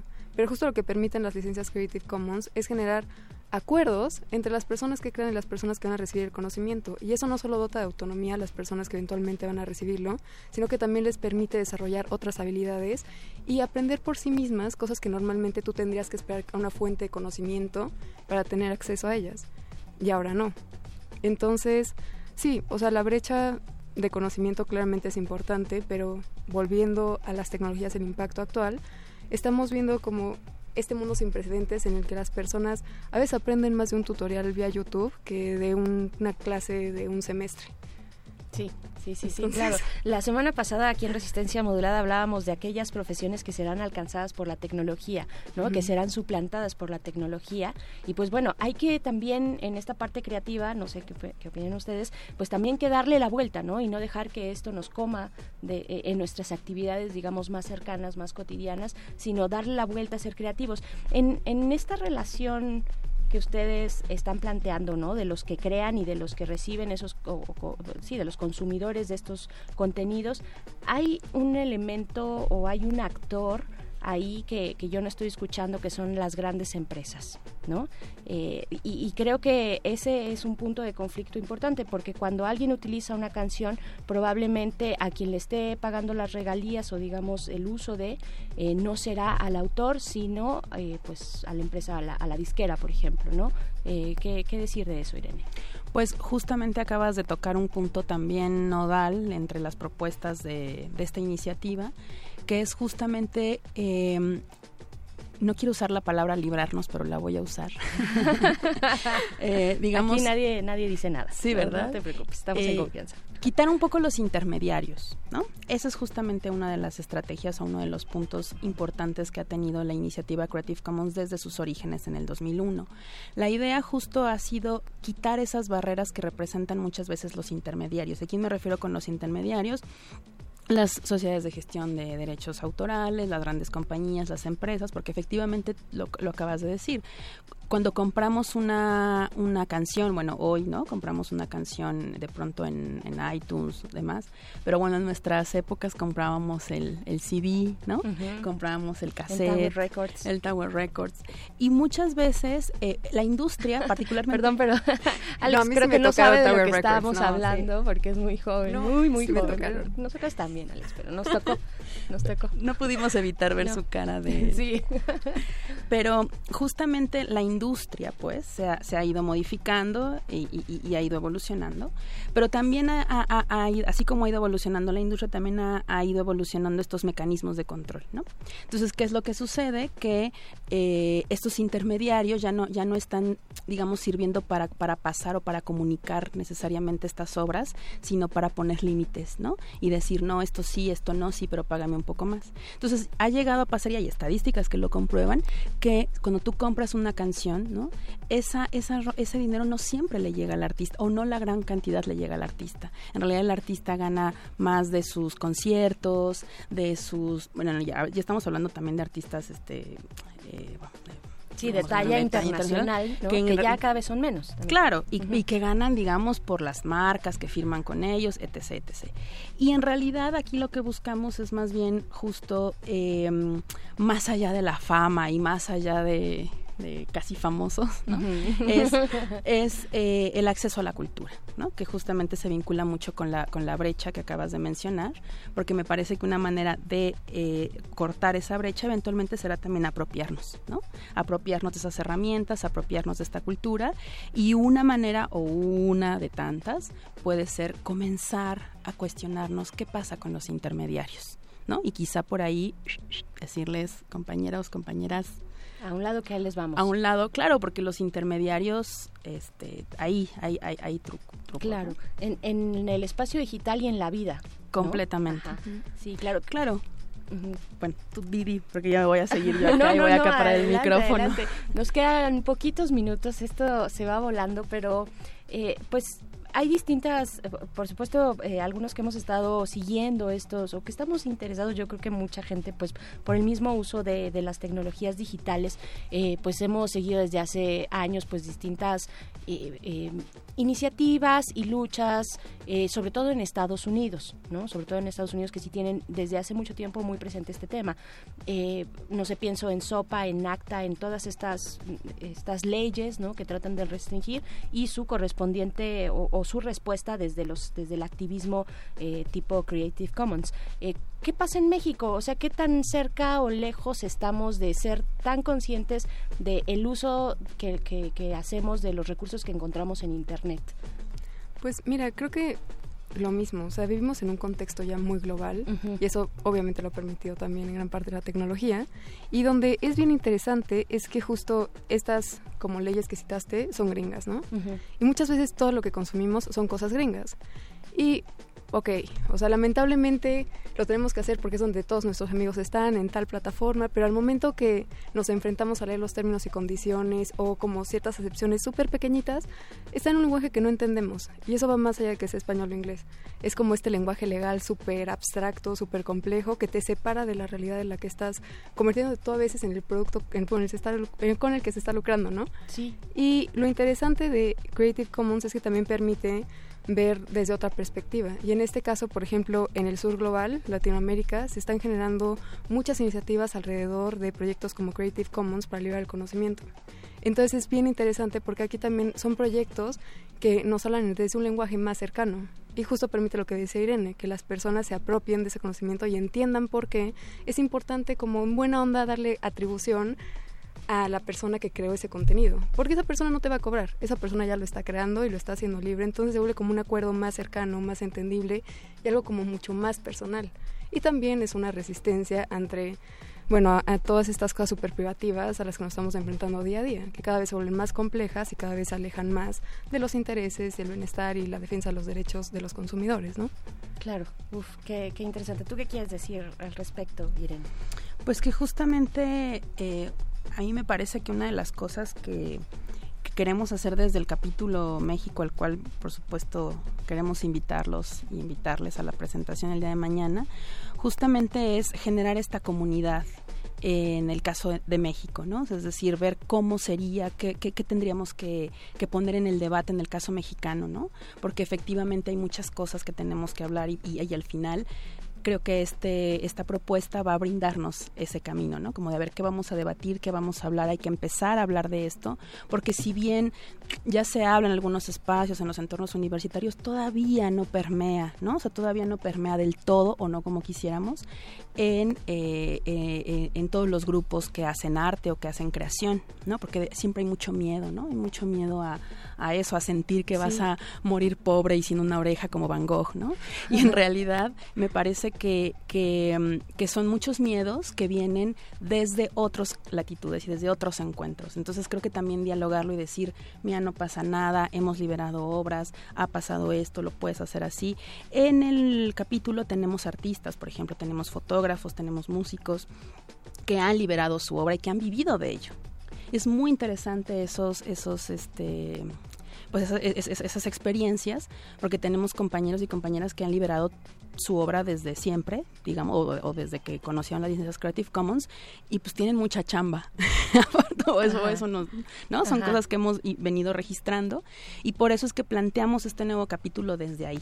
Entonces tenemos personas abogadas, personas activistas, este, artistas, tenemos, yo, yo siempre les digo así, ¿no? Tenemos a nuestros hackers de confianza, que en realidad son computólogos, ¿no? O sea, desarrolladores de software, gente que le está pensando también desde el movimiento del software libre, por ejemplo, y que lleva ya muchos años en la lucha de la liberación del conocimiento. Entonces estamos muy emocionadas por esta propuesta, además que también tenemos a, varias mujeres en, en sí, este... eso está, eso está increíble. Que también es, es, importante porque se vincula muchísimo, ¿no? Claro, y ahora que mencionabas el software libre y otras iniciativas también que se abocan a esto, justo a la liberación de los contenidos, a hacer estas comunidades, comunidades de conocimiento, comunidades creativas, culturales, etcétera. Sí, hay toda, o sea, es toda una, todo, todo un equipo, digamos, grande, ¿no? De iniciativas que se están evocando o eh, enfocando a esto desde hace mucho tiempo. Nos saltamos hace un momento y yo no quisiera dejarlo pasar porque creo que es algo que nos, que nos daría también mucha claridad sobre cuáles son los tipos de licencias de Creative Commons. O sea, cómo un artista, o sea, cómo puede empezar a ver su obra si es que tiene estas inquietudes de, bueno, sí quiero abrir el, eh, mi obra, ¿no? este, este contenido, pero no sé cómo hacerlo. Eh, ¿Cuáles son esas, esas formas, digamos, estas licencias? Mira, las licencias Creative Commons son seis, bueno, en realidad siete porque está ahí también el dominio público, pero digamos que eh, estas seis eh, licencias base van desde la más abierta hasta lo más restrictivo. Todas ellas, en total son seis, todas ellas tienen eh, la atribución, es decir, que si las usas tienes que darle el crédito a la persona que lo hizo. Eso, digamos, lo tienen todas. Pero tienen variantes, ¿no? Por ejemplo, la más abierta es solo atribución, es decir, úsala y dame crédito. Puedes hacer lo que quieras con ella, pero solo dame crédito. Y la más restrictiva tiene que ver con no poder utilizarla, este, por ejemplo, eh, con fines de lucro, o sea, que no puedes vender y, o no, y no puedes hacer obras derivadas, por ejemplo. Entonces, en esa gama tienes seis posibilidades. ¿Y cómo las puedes elegir? Hay un mecanismo en, la página oficial de creativecommons.org donde contestas unas dos preguntitas y ahí puedes literalmente pegar un, un letrerito, ¿no? Un banner que va desde el logo hasta un pequeño codiguito que pones en tu página web o que pegas en tu artículo académico, es decir, el, eh, me refiero al loguito, ¿no? Pegas el loguito. un, dos Cs, Exacto. Dos letras C. Con un micro, un resumen de lo que puedes hacer con ese objeto digital o ese objeto cultural, porque también funciona para impresiones, por ejemplo. Okay. ¿No? Entonces, eh, esas características puedes entrar a la página, empezar a decidir y, por supuesto, desde el capítulo Creative Commons México estamos completamente abiertos y abiertas para que nos hagan llegar sus dudas, preguntas, eh, asesorías puntuales, ¿no? Tenemos, como les decía, un grupo de abogados que nos pueden también asesorar en cosas ya muy puntuales, porque obviamente hay cosas que luego se complejizan, ¿no? Porque luego quieres liberar no sé, una película, pero fueron varios los que los que interactuaron o la productora, o sea, hay de pronto empiezan a haber cosas puntuales que pues para eso para, eso, llegamos, ¿verdad? Para eso llegaron y llegan el día de mañana con esta inauguración. Cuéntenos sobre, sobre esto, sobre lo que va a ocurrir el día de mañana, cómo podemos acompañarles eh, y cómo nos acercamos también con ustedes. Pues mañana a las 7 de la noche en punto en el Centro Cultural El Rule se va a llevar a cabo el lanzamiento de este capítulo, ¿no? Algunas de las sorpresas que van a estar ahí es que justo va a estar Chema Serralde y va a estar musicalizando una obra en piano, que es una película que se acaba de liberar. Entonces, esa sí no se la pierdan porque es como un evento único en la vida. Tenemos música en vivo, musicalización en vivo de una Eso está muy padre. Y además justo es un poco presentar los proyectos a los que se va a estar enfocando el capítulo, que son justo como dice Irene, en torno a cómo vamos a estar conformando esta comunidad, cómo nos queremos acercar a resolver las dudas de las personas que medio esto les hace eco, pero no están muy seguras de cómo usarlo. Y pues para darle difusión justo a estas alternativas, ¿no? Claro. Eh, yo espero que, y, creo por ahí de pronto muchos artistas, o espero que así sea, que nos escuchan, ¿no? Jóvenes, jóvenes que están iniciando con su carrera tal vez artística o en otros, en otros sentidos también desde la tecnología, por ejemplo, ¿no? Eh, que, que, tengan esta inquietud de, ojalá, de visitarles el día de mañana. ¿Dónde se encuentra, dónde se ubica el Rule?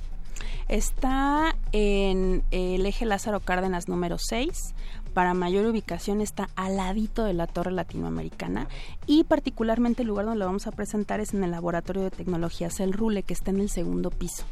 ¿no? Entonces llegan, pueden entrar sobre el Asado Cárdenas, que es el número 6, pero subirán al, segundo piso porque hay varios espacios, hay una galería y tal.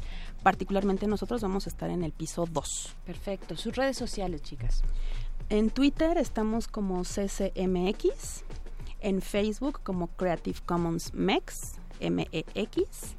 Eh, por ahora son estas dos redes, pero también tenemos redes libres. Sí. Entonces, igual, pues bueno, un poco como estas alternativas que son medio maquiavélicas y oscuras, nacieron pues otras, ¿no? Entonces está Mastodon, que es una alternativa a Twitter, y ahí nos encuentran como arroba ccmex Y en Diáspora, que es lo que será alternativa a Facebook, por ejemplo, nos encuentran como Creative Commons México. Sabía de diáspora, pero no de Mastodon. Voy a, voy a meterme a ver Sí, qué tal. ¿no? Y, las, y, y las vamos a seguir. Muchísimas gracias, Irene So- Soria, eh, directora de este capítulo en México, Creative Commons. Enhorabuena, mm, padrísimo, padrísimo. Les vamos a estar siguiendo la pista. Muchas Muchísima gracias. suerte. Y también Alex Argüelles, se encarga de comunicación enlace. Gracias por estar acá. Gracias por invitarnos. Gracias también a todo el equipo, ¿no? Que ya lo mencionaban, son un montón de personas involucradas en este esfuerzo. Gracias, gracias por, por, pues, por hacerlo, por hacer esta edición en México. Y pues nos vamos a ir con algo de música. Esto es Combo Chimbita, una banda tropical futurista de raíces colombianas con base en Nueva York, que es una eh, propuesta que nos hace nuestro productor de esta noche, de, de esta noche y de todos los miércoles, que es Oscar Sánchez el Voice. Vamos a escuchar esto que se llama Pájaro, están en el modernísimo. El modernísimo.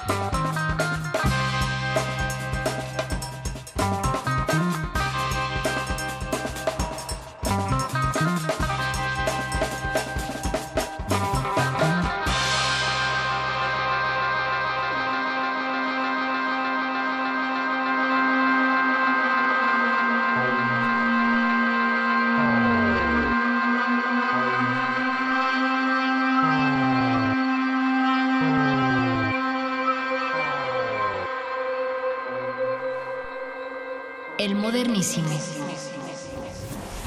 importante eh, eh, que este año 2019 estamos levantando los censos económicos y el próximo año 2020 son los censos de población y vivienda. Y allí es donde la prioridad se ubicó para la asignación presupuestal por parte de la Junta de Gobierno del instituto por parte de la Junta de Gobierno de la Junta de Gobierno de tal manera que sí perdemos información pero pensamos que eh, probablemente eh, un año más o menos podría este eh, no, no ser una pérdida muy muy importante.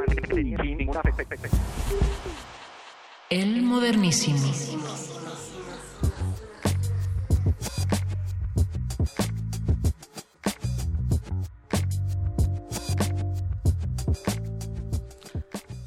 Son las 9 de la noche con 47 minutos aquí en el Modernísimo. Estamos escuchando la voz de Julio Santaella hablando de esta, de esta cancelación de algunas de las encuestas, de los trabajos estadísticos que hace el INEGI y queremos saber cómo nos afecta a nosotros esta decisión, eh, 14 de sus proyectos estadísticos, pues con el argumento de austeridad presupuestal, de este recorte presupuestal que el Ejecutivo le, le, realiza a, distintas, a distintos organismos, incluido el INEGI, para hablar al respecto está en la línea Adrián Lara, quien es analista de datos de la organización Data Cívica. Eh, todavía, todavía estamos ahí buscándolo.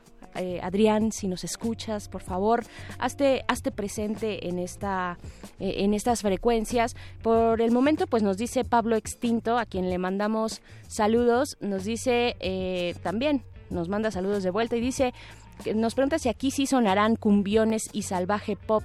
Obviamente sí, Pablo Extinto, ¿cuándo, ¿cuándo hemos fallado en eso?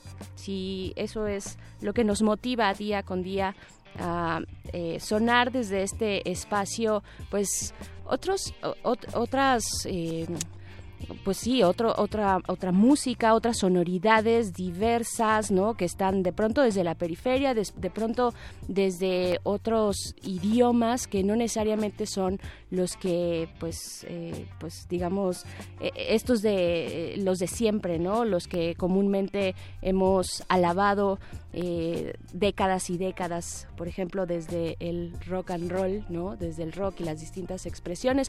Y bueno, pues vamos a hablar de esto ya con Adrián Lara, les decía, analista de datos de la organización Data Cívica. Hola Adrián, ¿cómo estás? Bienvenido al Modernísimo, soy Berenice Camacho. Hola Berenice, antes que nada, muchísimas gracias por la invitación. Estamos muy contentos de estar aquí.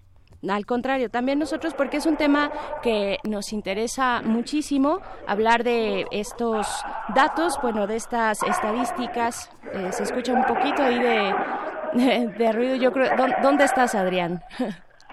Ahorita justamente estoy en la de eh, el Instituto Tecnológico Autónomo de México. Ah, ok. Me vine a ver aquí un partido de mis compañeros, pero no te preocupes, ya está acabando y ya se está acabando el ruido. Bueno, y pues ahí mejor dinos también cómo van, ¿no? ¿Quién va ganando? No. no, está yendo bien. Uy, bueno, bueno, suerte. Entonces, este, sí, regresemos a esta conversación. Adrián Lara, pues ustedes desde Data Cívica, eh, pues tienen especial interés en los datos y pues supongo que esta noticia, eh, pues sí les hizo levantar la ceja y decir, a ver qué está pasando y cómo nos va a afectar, ¿no? Eh, ¿qué, decir al respecto desde una organización como la, la de ustedes eh, sobre este recorte y esta cancelación a las encuestas? ¿Cómo nos afecta? Sí, bueno, este, para empezar, mira, me gustaría contarle a la gente que nos está escuchando qué hacemos en Data Cívica exactamente. Nosotros somos una organización que se dedica a llevarle más datos a más personas y esto significa que nos metemos a las fuentes oficiales de gobierno, que cada año publican cantidades enormes de datos, pero que muchas veces son difíciles de encontrar y difíciles de interpretar. Entonces, nosotros y muchas otras organizaciones de la sociedad civil trabajamos con estos datos día a día. Entonces, que nos lo quiten es un golpe durísimo, pero no tan solo para nuestro trabajo, sino también para los fines de monitoreo que nosotros intentamos llevar siempre, casi, eh, para ver cómo se están protegiendo nuestros derechos, cuáles derechos se nos están violando y cuál es el panorama general a nivel, a nivel nacional de esta protección a los derechos de todos los ciudadanos. ¿sí? Entonces, muchas de estas encuestas que han cancelado, eh, de hecho son tres encuestas y un censo, contienen mucha de esta información. Sí. Claro, ¿y, y qué, qué, estamos perdiendo? Eh, ya nos dices un poco, bueno, en cuanto a, no sé, acceso, por ejemplo, acceso a la información, transparencia, ¿qué se pierde con estas encuestas que se dejarán de hacer? A mí me llama, por ejemplo, la atención la EMPOL, ¿no? Esta encuesta nacional de personas privadas de libertad, porque es específicamente en los centros penitenciarios donde hay, digamos, un oscurantismo todavía, ¿no? Donde los, la ciudadanía no ha podido echar los reflectores para saber qué es lo que está ocurriendo ahí adentro. ¿Qué dicen ustedes? Por supuesto, la EMPOL es una de las pérdidas más grandes que vamos a tener a partir de este recorte. ¿Por qué? Porque no tan solo habla de la población penitenciaria, sino también del proceso que se llevó para que esas personas fueran encarceladas. Sí. Eso significa que esa encuesta captura, digamos, todas las violaciones, abusos y torturas que una persona puede sufrir en el momento de ser o arrestada, procesada o encarcelada. Eh, entonces, en una de nuestras últimas investigaciones que publicamos, encontramos que, ahorita que está de, de moda, digamos, el tema de la Guardia Nacional, es que los arrestos que lleva a cabo la Marina y el Ejército son uno de los más peligrosos. ¿Por qué? porque el 60% de los hombres que son arrestados por estas autoridades son golpeados o sofocados y el 40% de las mujeres son abusadas sexualmente. Claro. Claro, y esta es la importancia, ¿no? De, de, tener estos datos, de, de, jugar con ellos también, ¿no? ¿Cómo, cómo va a afectar, por ejemplo, eh, pues a ustedes, a organizaciones como ustedes, no solamente a los, los ciudadanos, las ciudadanas, sino también a estas organizaciones o a investigadores? O sea, ¿cuál va a ser, ustedes prevén, el impacto que pueda tener esta cancelación? Bueno, eh, de hecho, a raíz de esa cancelación, Data Cívica, junto con otras organizaciones como México Evalúa, X Justicia, y de hecho toda la red nacional de organizaciones que defienden los derechos humanos, sacamos y suscribimos un comunicado en donde le pedimos al INEGI, le exigimos más que nada, que nos comenten cuál es el criterio por el cual decidieron recortar estas encuestas en específico. ¿Sí? Eh, nosotros queremos saber porque si entendemos el tema de austeridad y el tema de falta de recursos, ¿por qué estas? ¿Por qué nos vamos a quedar sin información de la población penitenciaria? ¿Por qué nos vamos a quedar sin un censo agropecuario? ¿Por qué nos vamos a quedar, digamos, sin información de lo que los jóvenes consumen hoy en día? ¿Sí? Hablando de drogas, por supuesto. Sí. Eh, entonces, esa es la información que pierden muchas organizaciones que se dedican a eso, a monitorear qué derechos están violando para los ciudadanos, cuáles son las tendencias de consumo, digamos, de drogas y estupefacientes en la sociedad y sobre todo en los jóvenes, y que todo eso tiene un impacto al final del día en lo que vamos a hacer en un año o en dos o en cinco. Claro. Eh, ¿dónde, ¿Dónde podemos encontrar, eh, digamos, esta, esta, este frente común de distintas organizaciones, incluidos ustedes, Data Cívica? Eh, ¿Tienen algún hashtag o alguna cuenta que estén moviendo en redes sociales para, pues, ver que, para darle seguimiento, ¿no? A esto que, que sí, efectivamente, y eh, creo que todos estamos de acuerdo en que, independientemente de la austeridad, pues el INEGI nos tiene que decir por qué hizo los, los recortes o, digamos, por qué eh, la cancelación tuvo que ver con las encuestas y no con otros rubros, ¿no? Otros rubros tal vez administrativos del INEGI, ¿no? ¿Dónde, ¿dónde los encontramos eh, en este frente común que han hecho? Claro, bueno, ahorita la cara principal de este comunicado es X Justicia, entonces en todas sus redes sociales está publicado este comunicado, pero también en todas las otras organizaciones que suscribimos a ese comunicado. Eso incluye, como te dije, a Data Cívica, México Evalúa, ahorita no tenemos un portal general, digamos, pero si entras a cada uno de nuestros portales, ya sea Twitter, Facebook o otra red social que puedan tener algunas organizaciones, ahí ya está el comunicado. Perfecto, perfecto, Adrián Lara. Oye, pues muchas gracias, gracias por conversar con, con, nuestra audiencia. Adrián Lara, analista de datos de la organización Data Cívica. ¿Dónde lo seguimos a ustedes? ¿Cuáles son sus redes sociales? Ah, bueno, la de Data Cívica es arroba Data Cívica, la mía es eh, arroba Adrián Y eh, también pueden seguir a nuestra directora Mónica Meltis o a Carolina Torreblanca. Perfecto, sí, sí, y Caro, Caro es bien, bien activa también en sus redes sociales y, y con ángulos muy interesantes. Ahí les recomendamos eh, que la puedan seguir si es que si es lo que quieren. Adrián, eh, pues muchas gracias por esta conversación. A ti, Benice, buenas noches. Buenas noches, un abrazo, Adrián Lara. Y pues con esto nos vamos. Ya llega Resistor a esta cabina. Eh, sí nos, nos, vamos con música, yo creo que sí, sí, nuestro productor nos dice sí, ya levantó, levantó las manos diciendo que sí. Eh, y pues bueno, ya como, como decía eh, Pablo Extinto, pues ¿dónde está, la, ¿dónde está la cumbia, no? ¿Dónde está la cumbia? Pues vamos, ahí les va. Aquí no necesitamos pretextos para ponerla. Vamos a escuchar esto de Grupo Renacimiento. La canción es Poema del Salsero Resentido. si, ponen, si ponen atención a la letra verán que aplica para, para otros géneros, no solamente para la salsa. Eh, esto fue el modernísimo. Yo soy Berenice Camacho. Nos encontramos el próximo miércoles aquí en esta resistencia. Quédense, quédense de aquí hasta las 11 en Radio UNAM importante y por lo tanto nos hemos sujetado tanto a la ley federal de las remuneraciones de los servidores públicos como a los tabuladores que se dieron a conocer en el presupuesto de egresos de la federación. En ese aspecto pues hubo una reducción de los sueldos y salarios para los eh, mandos superiores del instituto por parte de la Junta de Gobierno, de la Junta de Gobierno del Instituto. El modernísimo.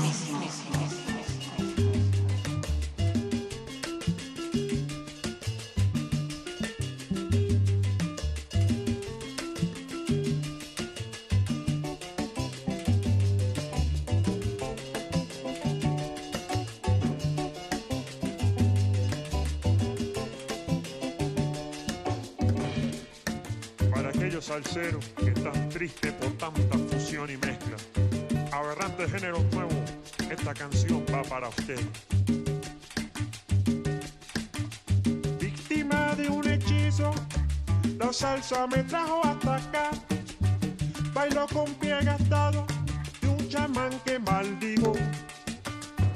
Cuando la juventud se dedicó a insultar la bohemia, ritmo más ritmo no quedó más que un ritmo bribón. Y toca la campana, y toca el bongo, con electrizadas en puta chango. No pudo el guaguancó, no pudo el vacilón, badula que barbado, controla este fiestón. Ay, qué desgracia.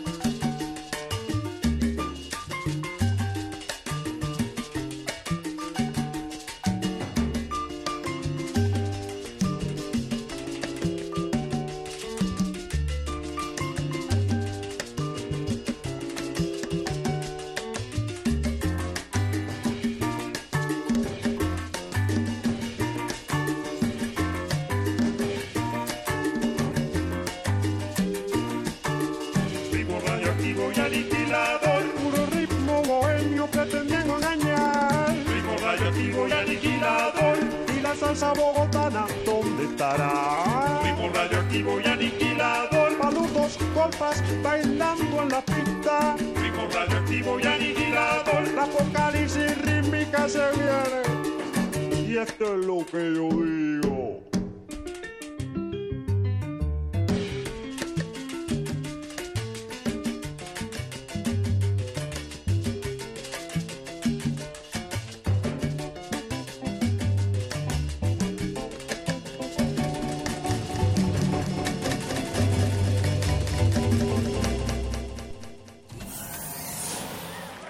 Última página del fanzine. Pero mientras el futuro esté desigualmente repartido, buscaremos llegar a él. El modernísimo. Resistencia modulada. Escuchas 96.1 de FM. XEUN. Radio UNAM. transmitiendo desde Adolfo Prieto 133, Colonia del Valle, en la Ciudad de México. Radio UNAM, experiencia sonora.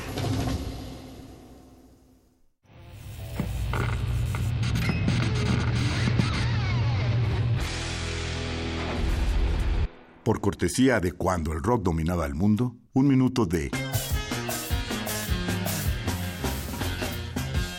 Emerson Lake and Palmer, Brain Salad Surgery, 1973.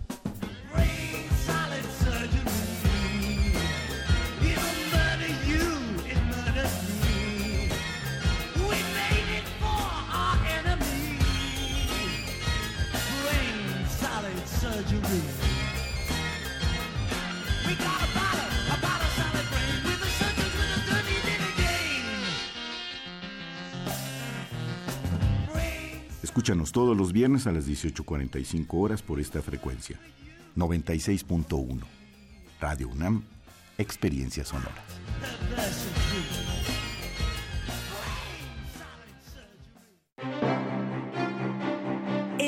Colegio de San Ildefonso invita a la exposición Nacimiento, Miradas en el Tiempo. Reúne más de mil figuras de barro elaboradas por el artesano veracruzano Felipe Nieva en la primera mitad del siglo XX. Las piezas son personajes bíblicos como Adán, Eva, José, María, Jesús, San José pidiendo posada, el nacimiento del niño Jesús y los Reyes Magos. Nacimiento, Miradas en el Tiempo se puede visitar en el antiguo Colegio de San Ildefonso, centro histórico de la Ciudad de México.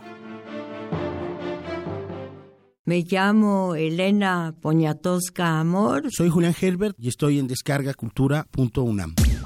Te recomendamos.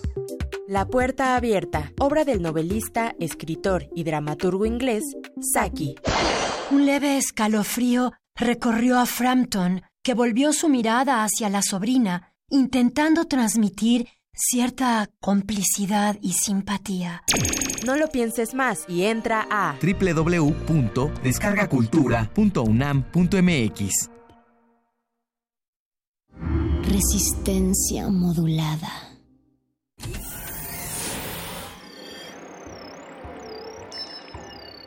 Bienvenida, nueva entidad orgánica.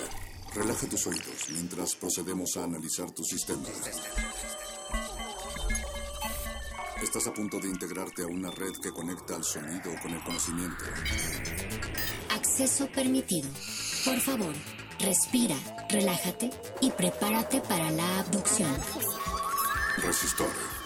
Esto es una señal.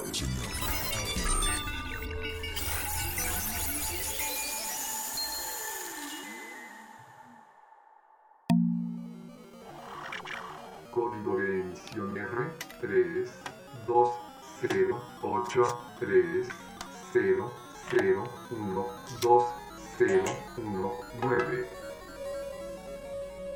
Inicia secuencia sobre el imaginario fílmico del futuro. Hemos llegado al año 2019 de acuerdo a algunas predicciones hechas en películas. Por ejemplo, en Volver al Futuro segunda parte se habla de que para el año vamos a estar sintonizando varios canales de televisión de manera simultánea. Esto es ya una realidad si consideramos que estamos ya en consumos de contenido multipantallas. Lo que aún no está al alcance de todos son las patinetas voladoras. Matrix habla de vivir en realidades simuladas y esto podría ser equiparable a las experiencias inmersivas en videojuegos y en general en la realidad virtual. Otro ejemplo icónico de esto es la película Blade Runner, donde además de autos que vuelan, cosa que ya existe aún que no de manera masiva o comercial, se habla de replicantes o robots que en apariencia son idénticos a los seres humanos. Esto quizá no esté alejado de la ciencia ficción si consideramos que el avance en robots antropomórficos que cada día mayor, incluso muñecas sexuales que tienen ya inteligencia artificial y muchas características fisiológicas humanas.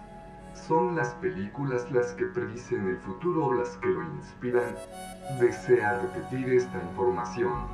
Inicia la secuencia.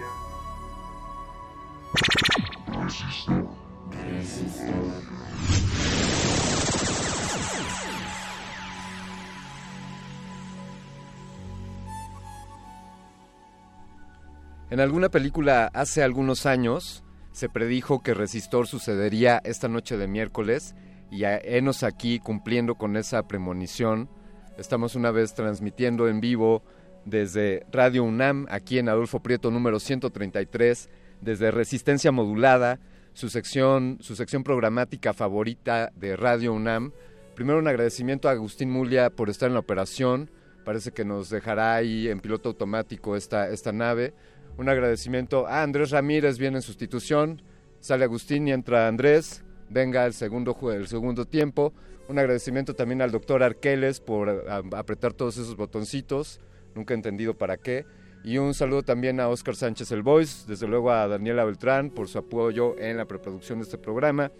Yo soy Alberto Candiani y esta noche vamos a hablar del, del futuro de acuerdo a las películas, de películas del pasado que hablaban del futuro y algunos futuros a los cuales cronológicamente hemos llegado. Y como saben, esto es, es el tema central de, de Resistor esta noche. Pero primero les tengo unos, unos pequeños bytes antes de entrar en materia. Bueno, celebra First el primer Ligo, Lego Leagues México. Esto entre Lego Education y Robotics. Se está organizando una actividad con niños para promover la ciencia y la tecnología. Básicamente todo lo que tenga que ver con la cultura STEAM, Science, Technology, Engineer y Matemáticas. Eh, también hemos de decirle una, hemos de darle una felicitación a la tabla periódica. Sí, sí, aquel cartoncito donde podías ver todos los elementos químicos. Está cumpliendo 150 años, 150 años desde que se concibió la tabla periódica y, y, pues que vengan más, que vengan más elementos, tabla. Bienvenidos. También eh, la, la Universidad Nacional Autónoma de México está organizando el Festival Matemático que pretende romper la idea sobre la dificultad de esta, de esta ciencia. Eh, acabemos con esos prejuicios. Sin duda las matemáticas pueden ser de lo más divertido. Y también en esta honrosa casa de estudios, la UNAM, se ha, se ha manifestado, se ha con- concebido un dispositivo que permite ahorrar hasta un 12% en la gasolina. A este dispositivo se le está conociendo como el dispositivo Puma y uno de los responsables de esto, egresado de la carrera de tecnología de esta UNAM, es el ingeniero Héctor Eduardo Cid Luna. Héctor, muchas felicidades, gracias por ayudarnos a ahorrar 12% de gasolina. Vámonos con algo, con algo de música muy adecuado para esta emisión. Esto es del, del soundtrack de la película Volver al Futuro. Está considerada como una de las 500 mejores canciones de, de acuerdo a la revista Rolling Stone. Escrita por allá del año 1958 por un señor llamado Chuck Berry. Y esto es Johnny B. Good. Estás en Resistor.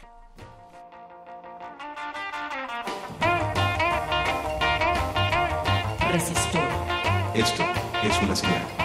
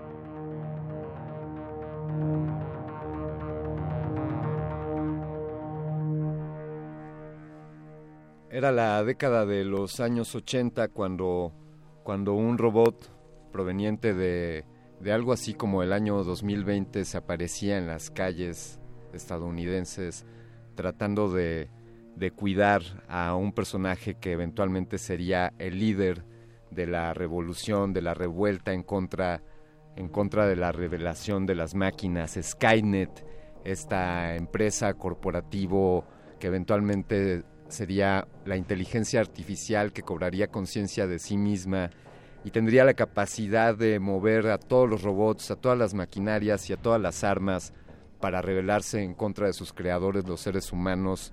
Y ahí en Terminator, en esos años 80, también se predijo que esta noche estaría aquí en la cabina un distinguido personaje que, pues aunque nació en esta CDMX, él dice sentirse acapulqueño, también es director de War, War, que es un estudio de contenido y creatividad, es socio en Giant Films y director de contenidos de Grupo Mórbido, además ha colaborado en MTV y en Conaculta, también ha colaborado en Ibero 90.9 y, y, de manera clandestina colecciona, colecciona cómics, libros, música, films, videojuegos y juguetes de diseño. Estoy hablando de un gran amigo, compañero de este viaje geek, Ricardo Farías, Guarache, bienvenido. Muchas gracias, eh, maestro Candiani, un placer estar acá. Eh, sí, se, se, se, cuenta, se dice que eh, hubo una profecía eh, que decía que algún día, si el maestro Candiani quería seguir vivo, tenía que invitar a Ricardo Farías al programa. Así es que se, se logró. Que- se que- logró. Tenía que ser antes del 2020. Así De- es que.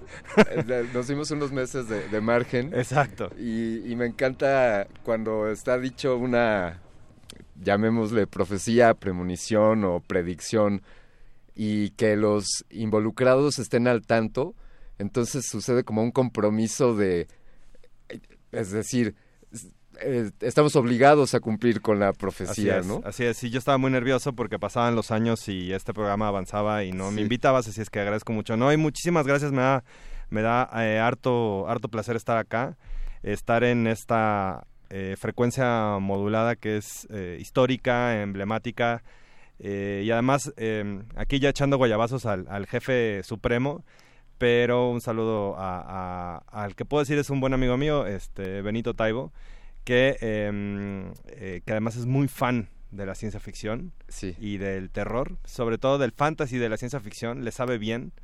Eh, no le gustan los zombies, pero lo estoy convenciendo.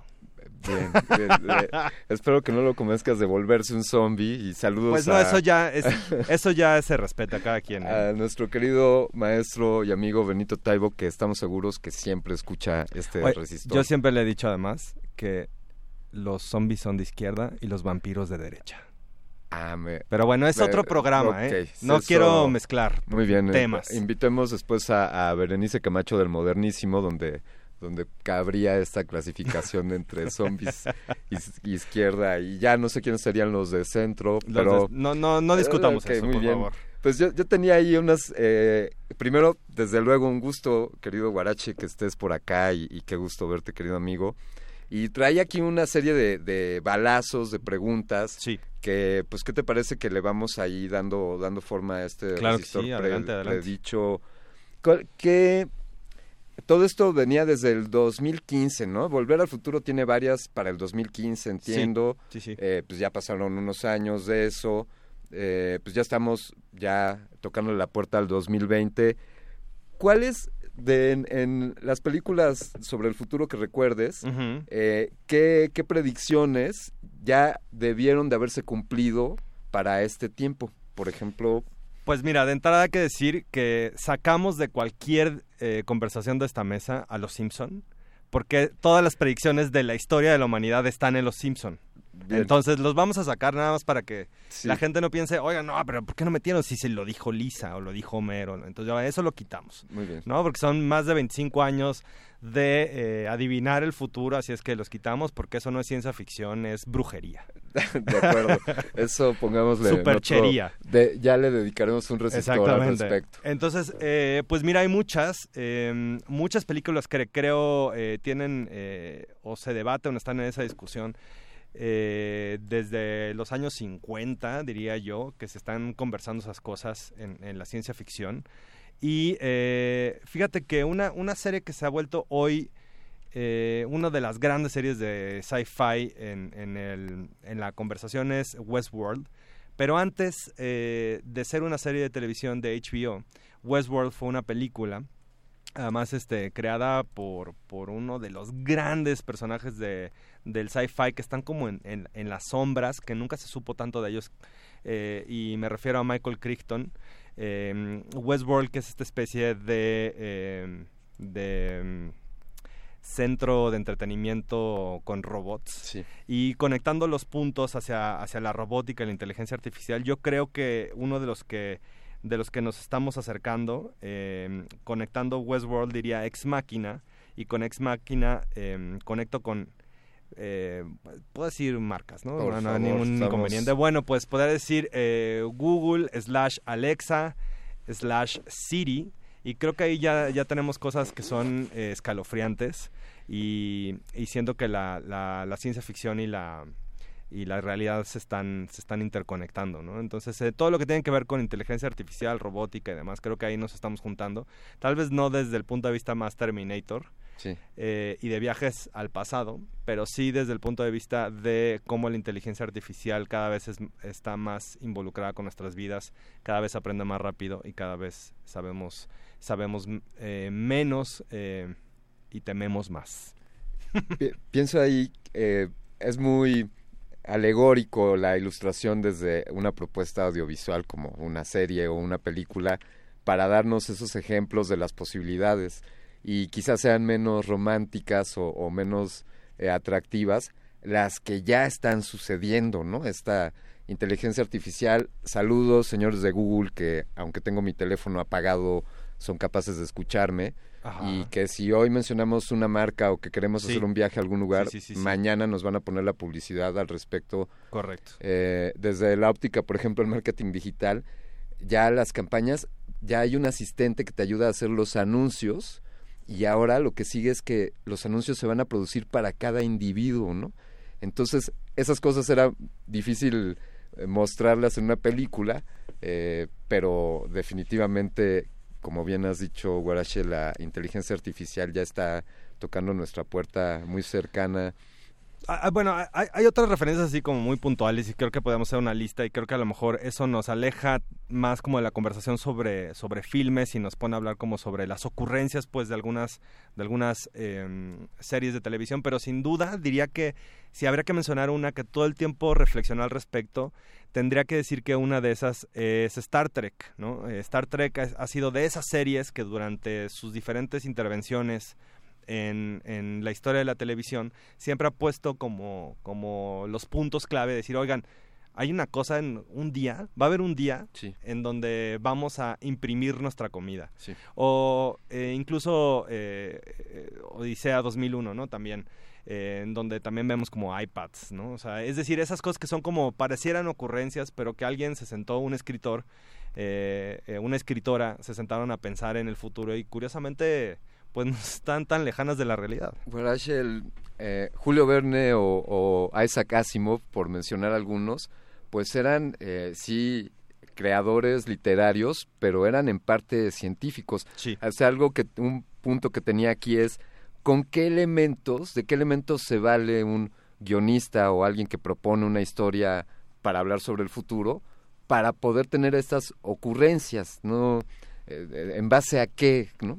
Yo creo que, que están totalmente eh, conectadas con, con nuestra realidad, sin duda, y que tienen que ver, una, por un lado, tienen que ver con definitivamente con la ciencia, o sea, lo digo a lo mejor desde mi más, de- eh, pues no sé, este, eh, minúscula eh, relación con la escritura, pero en ese sentido eh, te cuento una experiencia personal, pero bueno, justo hace, hace unos meses regresé de, de San Antonio de los Baños, de la Escuela eh, de Cine y Televisión de San Antonio de los Baños en, en, en muy cerquita de, de La Habana y eh, teníamos que eh, escribir y dirigir un cortometraje de ficción en siete días.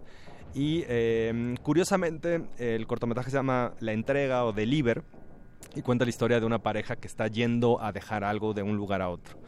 Eh, eh, sin contarles y spoilerarles porque el, el film está ahora en festivales y demás, pero lo que sí les puedo contar que la, discusión que hay detrás o debajo más bien, debajo de toda la, historia es el desabasto de medicinas y es una realidad en Cuba el, el tema de desabasto de las medicinas.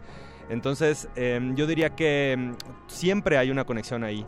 Ahora es muy curioso porque alguna vez platicando con Bernardo Fernández, con el buen Bef, eh, él tiene un él tiene una clase que se llama Utopías, ¿no? Y dice que el problema de las nuevas generaciones de escritores es que ya no, es, ya no hablamos de utopías, ya solamente hablamos de distopías, ¿no? Ya no nos interesa pensar en el, en el buen futuro, ¿no? Películas como de las pocas que hemos tenido en los últimos tiempos, que además son de Disney, como Tomorrowland, ¿no?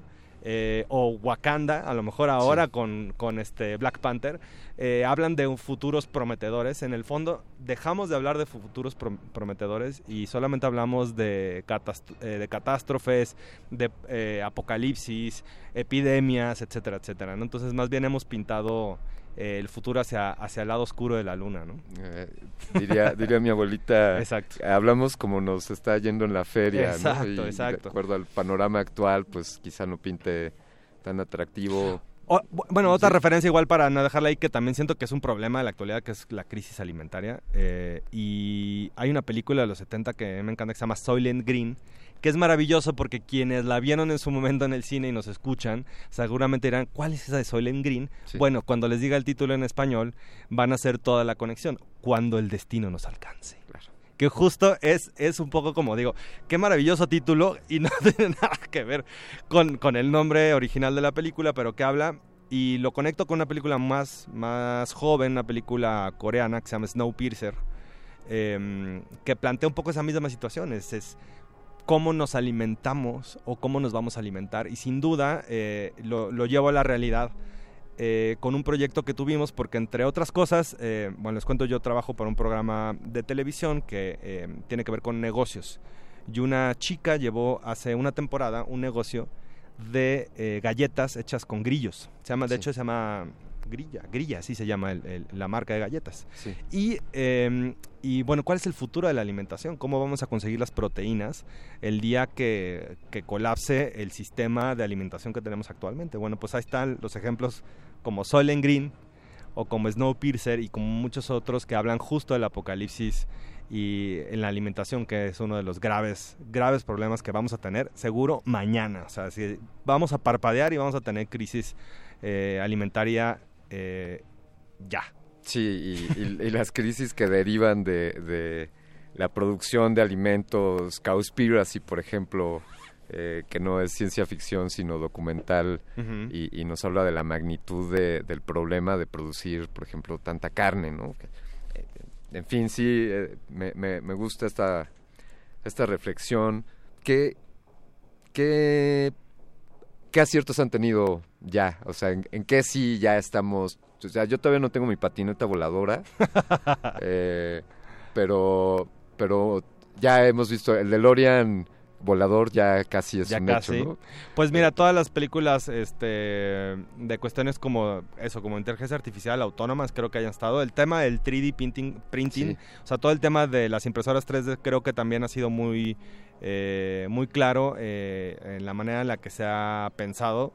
Em, ¿Qué otras cosas donde siento, siento que ha habido aciertos y no es necesariamente bueno, pero eh, en la parte, digamos, voy a hablar como de la parte social o moral o política, todas estas series que hablan como de mm, regresar como a regímenes eh, más autoritarios, dictatoriales, eh, donde la extrema moral se, se recrudece Eh, creo que también ahí la ciencia ficción, películas como Before Vendetta o Equilibrium, eh, este, bueno, hasta diría Aldous Huxley con, con 1984, es decir, hacia allá también hemos caminado y pues no nos hemos e-, equivocado en ese sentido, bueno, quienes han escrito esas historias pues, pero sobre eh, cómo nos hemos ido haciendo como más eh, extremos pues en nuestros puntos de vista desde el punto de vista ético, moral, etcétera, etcétera. ¿no?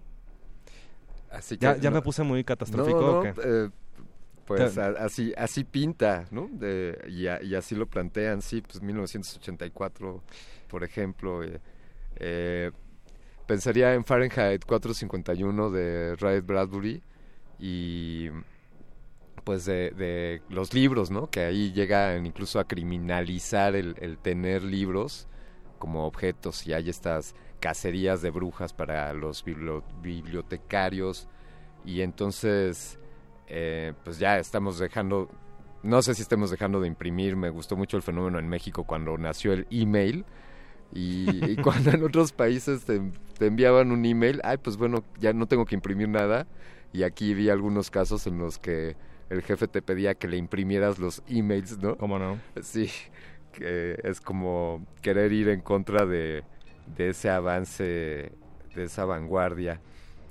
Oye, ¿te suena películas mexicanas futuristas? Eh, fu- fíjate que siento que hubo un momento como en el pasando tal vez o cerca de la de la época como de oro del cine mexicano donde hubo una manera de acercarse a la ciencia ficción muy cruzada con el terror, o sea, monstruos, robots al mismo tiempo y esa histeria pues de que la tecnología era más bien eh, aterrorizante. Eh, y luego diría ya más como en los últimos años, yo diría el único que se ha atrevido a hacer sci-fi en serio es Isaac Svan. Eh, un buen amigo este, Isaac Svan que tiene hasta ahora tres películas y las tres son de alguna manera de ciencia ficción, eh, pero no necesariamente todas plantean plantean eh, futuro, son futuros más bien, diría yo, son entre distópicos, utópicos, eh, pero más distópicos. Eh, la, la primera de sus películas que plantea esta idea de que unos chicos se quedan atrapados en unas escaleras interminables, mientras otra familia se queda atrapada en una carretera interminable, ¿no? Mucho más al estilo de lo que hacía eh, Twilight Zone o La Dimensión Desconocida. Eh, eso con su primer película.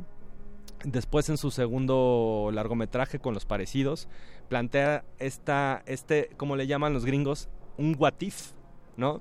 Eh, ¿Qué hubiera pasado si eh, esto estuviera conectado con la realidad? Plantea eh, el primero de octubre de 1968 y como todo un grupo de, personas están esperando que un, una estación, en, en una estación de, de autobús en Guerrero están esperando que llegue un autobús. Y mientras esperan, unos se empiezan a parecer a los otros y a todo mundo les empieza a salir barba y a crecer una nariz y se empiezan a volver eh, en una histeria eh, fúrica. Y en su última película eh, plantea eh, más bien mundos paralelos, una película que hizo en Canadá que se llama Parallel. Entonces yo diría que hablar de, de mexicanos, pues hablaría de, de Isaac Svan. Y por ahí después, si quieres, te cuento de un cortometraje que está llamando mucho la atención, justamente que tiene que ver con eh, sci-fi mexicano, que se llama El Camino. Ah, pla- platiquemos de eso después de... Mira, tenemos aquí unos comentarios en, en redes sociales. Pablo Extinto, fiel radioescucha de Resistor. Ya me subí a esta nave que nos lleva al futuro en este 2019. Maese Mindframe 3D es mi Twitter. El futuro distópico me llegó en el pasado cuando llegó... Cuando ella trajo su abandono. Ah, wow. Eh, Noche de Oh. premoniciones, donde sus saludos serían un cataclismo postapocalíptico. Pues esperemos seguir aquí hasta el post-after apocalipsis o apocaliptic. El Zarco nos dice, esa felicitación a la tabla periódica sonó como, como el premio a la inerte barra de plutonio de los Simpson. Ahí estuvo la referencia a los Y ya Simpson. está, ya regresó, ya ves. Eh, Danger, maravilloso escuchar al Guarache con Mindframe en R modulada. Danger, también te amamos, gracias por escucharnos. Los 80 y ese contraste entre lo que esperábamos para el 2019 y lo que tenemos. Noche de profecías cumplidas, gastadas un primero de octubre del lejano 1985. Existe Skynet, ¿no? Eh, sí hay Skynet. Yo me encontré alguna vez el sitio eh, tal cual. Y, y creo que tenía ahí un, un conteo regresivo. Y, o sea, sí, me, recuerdo que, exacto, ahí está, eh, exactamente, Skynet Worldwide Express. Y entiendo que crearon este sitio, ahora les paso la, la URL, pero lo crearon precisamente para darle un poco de, pues para aportar en algo como contenido transmedia, ¿no? Para enriquecer la historia de Terminator. Ahora lo, est- lo estoy buscando con precisión, ahí creo que Ujú. ese que les dije no, no es el, el en el que estoy pensando, pero lo voy a buscar y después de una pequeña pausa musical les compartimos esta idea y les tenemos algo que fue escrito allá en, año, en el año de 1968 del álbum You Will Think of Me del rey del rock and roll Elvis Presley. Bueno, no fue compuesta por él, pero interpretada por él. Esto es Suspicious Minds, que es parte del soundtrack de Blade Runner 2049. Resistor. Esto es una señal. Because I love you too much, baby. Why can't you see what you're doing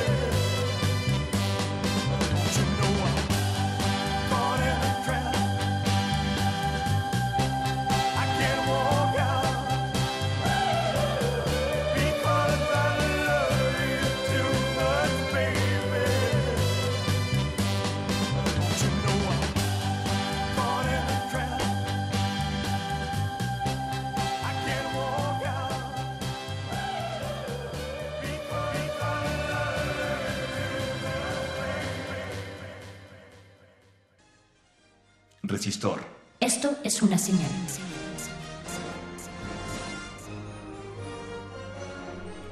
Me gusta mucho cuando estos eh, resistentes al cambio, a la tecnología, a todos aquellos que decimos ay, qué miedo que ahora eh, un robot va a hacer el quehacer por mí en mi casa, y entonces, ¿qué voy a hacer yo? O, ay, qué miedo, un robot va a sustituirme y va a conducir un programa de radio, y entonces, ¿qué voy a hacer yo? Y yo soy de los que digo, claro que lo hagan las máquinas, y yo me quiero dedicar a otras cosas. Y de esa misma forma me imagino las comunicaciones hace algunos años. ¡Ay, qué miedo! Eh, no voy a ver a las personas y solamente voy a hablar por ellas a través de un aparatito.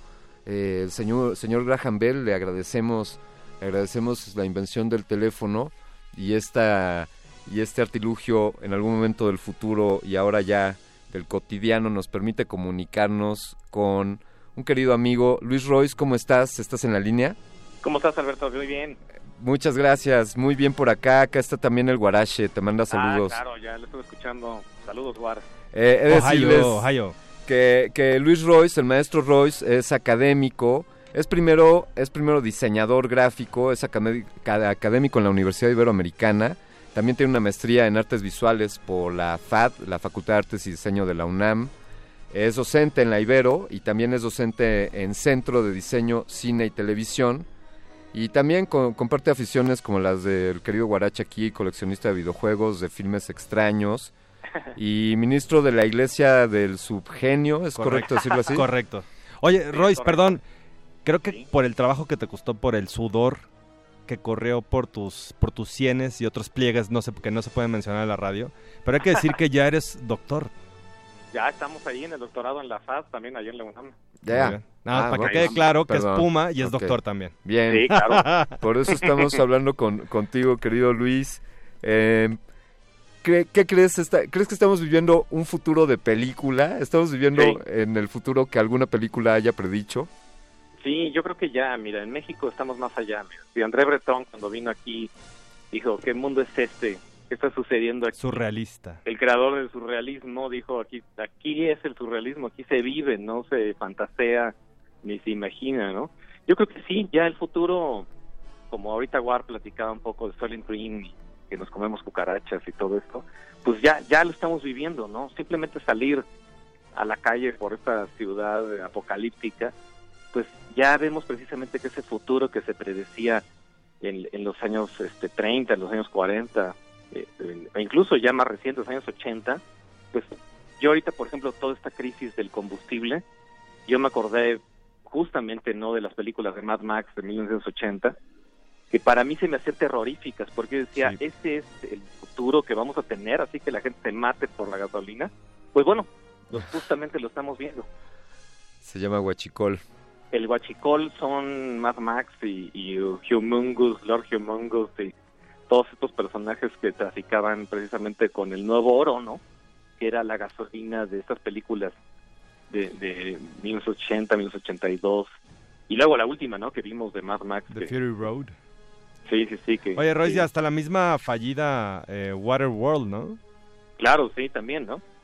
Eh, el siguiente, el siguiente, eh, digamos, la siguiente batalla, ¿no? Que será contra, por el agua, ¿no? Sí, por, por un lado la, la escasez de, de agua potable y, y por otro lado, de acuerdo a- al calentamiento global, cosa en la que el señor presidente de Estados Unidos no cree, a pesar de que toda la ciencia se lo indica, y que el derretimiento de las capas implicaría eh, el incremento en, en los océanos y afectaría a... eh, no tengo el dato, pero entiendo que más del 60% de la humanidad viven en, en zonas costeras, ¿no? Eh, Me, me disculpo ahí si, si doy el número incorrecto, pero una buena parte de la humanidad vivimos o viven, como los acapulqueños, Guarache, en zonas costeras y pues ahí está también el Waterworld, ¿no? También hay, hay riesgos ahí. Todo es, todo, todo lo vemos negativo. Luis, yo no tengo aún mi patineta voladora, pero ya hay patines del diablo que puedo tomar en las calles de esta Ciudad de México. Sí, claro, ¿no? Eh, ¿qué, ¿Cuáles son tus películas favoritas? Así, Mira, este- futuristas. Y justo, justo, este, igual aquí, este, como que pensamos simbióticamente porque muchas las mencionó él y, y también toda esta parte de Isaac Svanto. Dije, ay, sí, justo eso iba a decir. Ajá, está Fueron increíble. a la misma escuela. Ah, Pero estamos en una sincronicidad así lejana, pero siempre estamos permanentes. Pues mira, yo creo que eh, hay muchas, ¿no? Blade Runner, por supuesto, es, es de mis favoritas. Oh. Eh, el nuevo Blade Runner se me hace increíble la nueva película que se hizo. como esta reinterpretación ahora más contemporánea de qué pasaría con estas relaciones con los robots, así como comentaban, ¿no? Como los robots sexuales. Este, sin duda una de mis favoritas, pues Mad Max también, la- las cuatro películas que se han hecho, que plantea como algo, pues muchísimo, un poco más real, ¿no? Un poco más eh, inmediato, ¿no? Esta cuestión de, de las guerras con, con, con por el combustible, ¿no? Por, por la energía, ¿no? Oye, Y- oye, Royce, ¿te puedo, ¿te puedo echar una, una, una, un buscapiés? Sí. Dos cosas aquí, yo entrevistando en mi programa de radio, ¿verdad? Venga, Perdón, es tu pero... programa. Oye, una es, eh, eh, para no verlo todo tan oscuro, Sí. pero igual estaría, estaría muy interesante escuchar de ti un comentario sobre... eh, sobre Paprika y sobre Inception, ¿no? O sea, sobre el Ah, tema claro, de, de sí, cómo sí. trabajar sobre, sobre las, las ciencias oníricas y de si algún día en realidad vamos a poder entender nuestro cerebro, ¿no? Sí, pues es una maravilla, ¿no? Esta película de Satoshi Kon, Paprika, que, que incluso este predijo, ¿no? O, o se anticipó un poco a Inception por varios años, la frontera, ¿no? Que también apenas estamos explorando, la inteligencia artificial, y pero también el subconsciente y bueno, todo lo que es la mente. Y cómo precisamente esos planteamientos que ustedes decían ahorita de, de, cómo se puede reproducir, ¿no? Un cerebro artificialmente, pues Paprika habla de estas, ¿no? De estas múltiples realidades que podemos vivir, estas múltiples eh, capas, ¿no? Estos layers que se viven a través del subconsciente, a través de la mente. Y bueno, Inception es casi, casi como, como lo mismo, ¿no? Pero mm, un poquito más como película de acción. A mí me encantan, ¿no? Me encantan ambas. Creo que eh, muchas veces en la ciencia ficción o en la ficción especu- especulativa se plantean, ¿no? Estos términos, estos, estos, estos conceptos y están en el aire, ¿no? Entonces varios autores, varios creadores como que perciben, ¿no? Están siendo eh, eh, perceptivos, ¿no? A todo este tipo de ideas y se retoman, ¿no? Las hemos visto como en múltiples películas eh, diferentes, ¿no? Sí, Interstellar, por ejemplo, eh, pues eh, ya tomando las nuevas teorías eh, de los multiversos y... y- y, pues, sí, de los agujeros negros, ajá. Exactamente, ¿no? Es como... yo veía las películas estas, Volver al Futuro o la primera de Blade Runner y decía, Ujú. bueno, eh, así vemos el futuro aquí en los ochentas, pero ¿cómo lo veremos? Y, o cómo estamos viendo ahora en los 2000 el, el futuro, ¿no? Pues podríamos poner ahí en la lista, no sé, Royce, qué piensas, pero por ejemplo, eh, películas como Moon, eh, Claro. de Duncan Jones o The Martian, ¿no? También. The Martian, sí. Que ya estamos, eh, Elon Musk ya está pensando precisamente en este, en ese, en ese futuro posible que ya, ellos ya de plano, Jeff Bezos, Elon Musk que dijeron la Tierra no tiene salvación, nos vámonos a Marte, ¿no?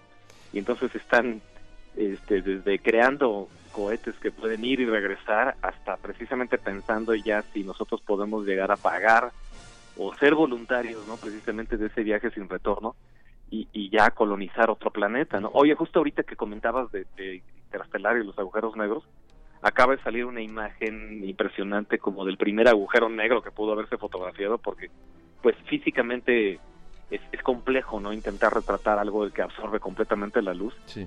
Y en la película vemos una, una representación en computadora generada con una precisión muy similar, ¿no? Eh, es increíble ahora lo que la tecnología y lo que el cine puede lograr, que a través de una serie de cálculos este, físicos, matemáticos, algoritmos, pueden como recrear cómo visiblemente podría ser ese agujero negro. ¿no? Sí, que es algo que, que hablábamos aquí, Luis, con, con Guarache, que eh, pues esta relación entre la ciencia y quienes hacen ciencia ficción y cómo se alimentan una de la otra y Interestelar, hay, hay varios colaboradores, asesores que, pues, tanto para el guion como para los efectos y, y la Sí, sí, fotografía, eh, y que incluso se vieron, eh, yo leí artículos ahí de, de físicos que decían, ándale, así como lo pusiste en la película, así es como... Así sería, ¿no? Sí. Exactamente, sí, sí, sí. Es como cumpliéndoles la, la teoría a los científicos. eh, ya, ya no sé qué fue primero, si la ciencia o la ciencia ficción. Ajá, claro, ¿no? Sí, entre la especulación y entre la realidad. Oye, ahorita justo que comentabas de qué película de ciencia ficción me gusta mucho. Sí. Eh, hay una que es este que no es no es tanto como un rollo como distópico tipo que los robots eh, son parecidos a nosotros o como que hay naves espaciales y que los extraterrestres nos vigilan y intentamos comunicarnos pero es una película que es una parodia que está representando mucho, está representando mucho el mundo que vivimos ahorita. Se llama Idiocracy o la idiocracia, la idioti- idioticracia o algo así. Puedes traducirla como es una película de Mike Judge, un un escritor, este ingeniero en sistemas muy curioso y que se ha convertido ahora en un guionista de televisión. Es famoso por la creación de BBC Butthead, esos personajes idiotas de, de MTV de hace unos años, y también por una serie que está ahorita saliendo que se llama Silicon Valley, que es como una especie de parodia de las startups y de este optimismo absurdo que existe en Silicon Valley. Y, y esta película es una maravilla porque es, es, es una película que nos muestra, imagínate que el futuro sea en que toda la humanidad son idiotas, toda la humanidad está gobernada por estúpidos, y entonces el único, la única persona que nos puede salvar del colapso ecológico, eh, eh, nuclear, eh, militar, es una de las personas menos tontas de ese mundo. Entonces es una película increíble porque sale Luke Wilson, este actor que lo hemos visto en las películas de Wes Anderson, que es un soldado que se somete a un tratamiento de criogenia, se congela, pero se les descompone la máquina y él se queda congelado durante muchos años más. Él ya llega a resucitar después de un tiempo y está en ese mundo de puros estúpidos. Entonces, hay una escena que es, que es increíble porque yo estaba viendo cuando Trump tomó este protesta como presidente de Estados Unidos y dije esto esto es la idiosincrasia la, la idiocracia no Sí. esto es la, el gobierno de los estúpidos no en el cual la gente menos preparada la gente más tonta es la que está teniendo las decisiones más graves no ahorita que comentaba precisamente esto de que si Estados Unidos está haciendo mucho frío ¿cuál calentamiento global? porque por favor que venga el calentamiento global Oh my gosh. para que nos quite un poquito del frío que tenemos aquí ¿no? Eso, eso sí lo veo de distopía terrorífica. Oigan, yo, yo les tengo un dato, ya aprovechando que Guarache que nos estás entrevistando aquí en tu Sí. programa. Resistor, eh, igual ya a ver si nos invitas a tu programa Claro, con mucho gusto. Resistor, con Ricardo Farías. Eh, pues China puso la semana pasada, hace 15 días, una, una sonda en el lado oscuro de la Luna. Sí, sí, sí. Y entre los experimentos que hacían, Sí, vaya, no, ya no, fue muy triste. eh, la plantita, ¿no? De algodón. Sí, una la plantita de de algodón. Bueno, pues es un, es un antecedente. es Ya no como, me digas, ya no me digas que me eh, vuelvo a de- poner de- triste. De Martian o, o aquella película en la Claro, que se pone a sembrar papas, patatas. Ya. Eh, pues ahí está, es, eh, empezamos con una plantita de algodón que vivió una semana en la luna, pero llegaremos a tener cultivos de Sí, patatas. es tu primer inicio, ¿no? Oye, ya que están hablando de, de plantitas, una de, mi fa- de mis favoritas de sci-fi que tienen que ver mucho con realidad es eh, una película de Danny Boyle que se llama Sunshine.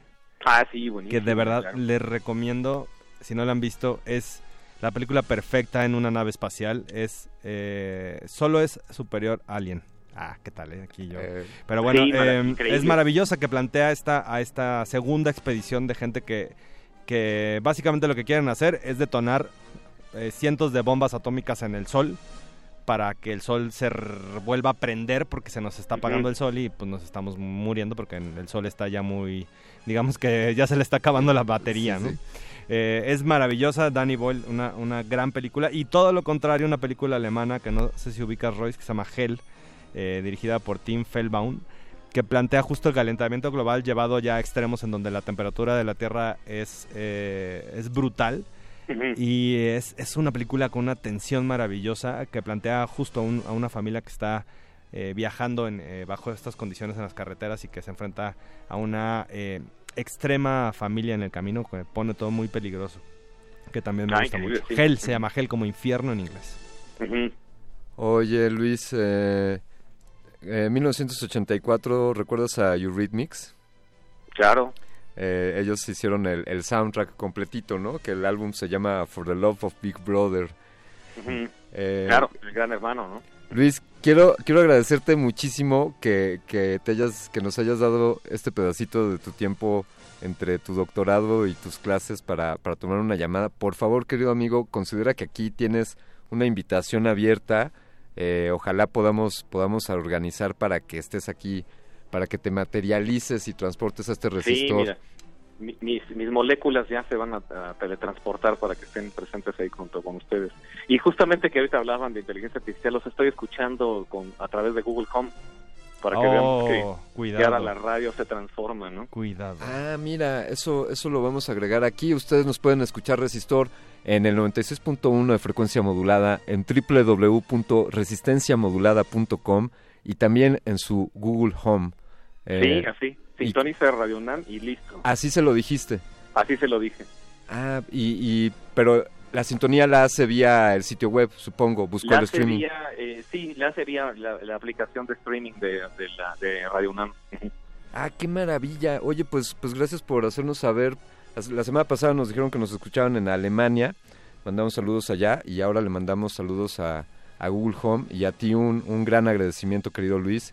Y No, esperamos hablar Alberto, muy gracias. pronto. Guar, también, Un abrazo, doctor Royce. Igualmente, muchas gracias. Chao, chao.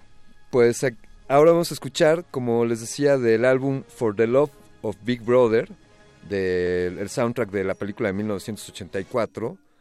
Este dueto conformado por Annie Lennox y David Stewart, Eurythmics. Esto es I Did It Just the Same.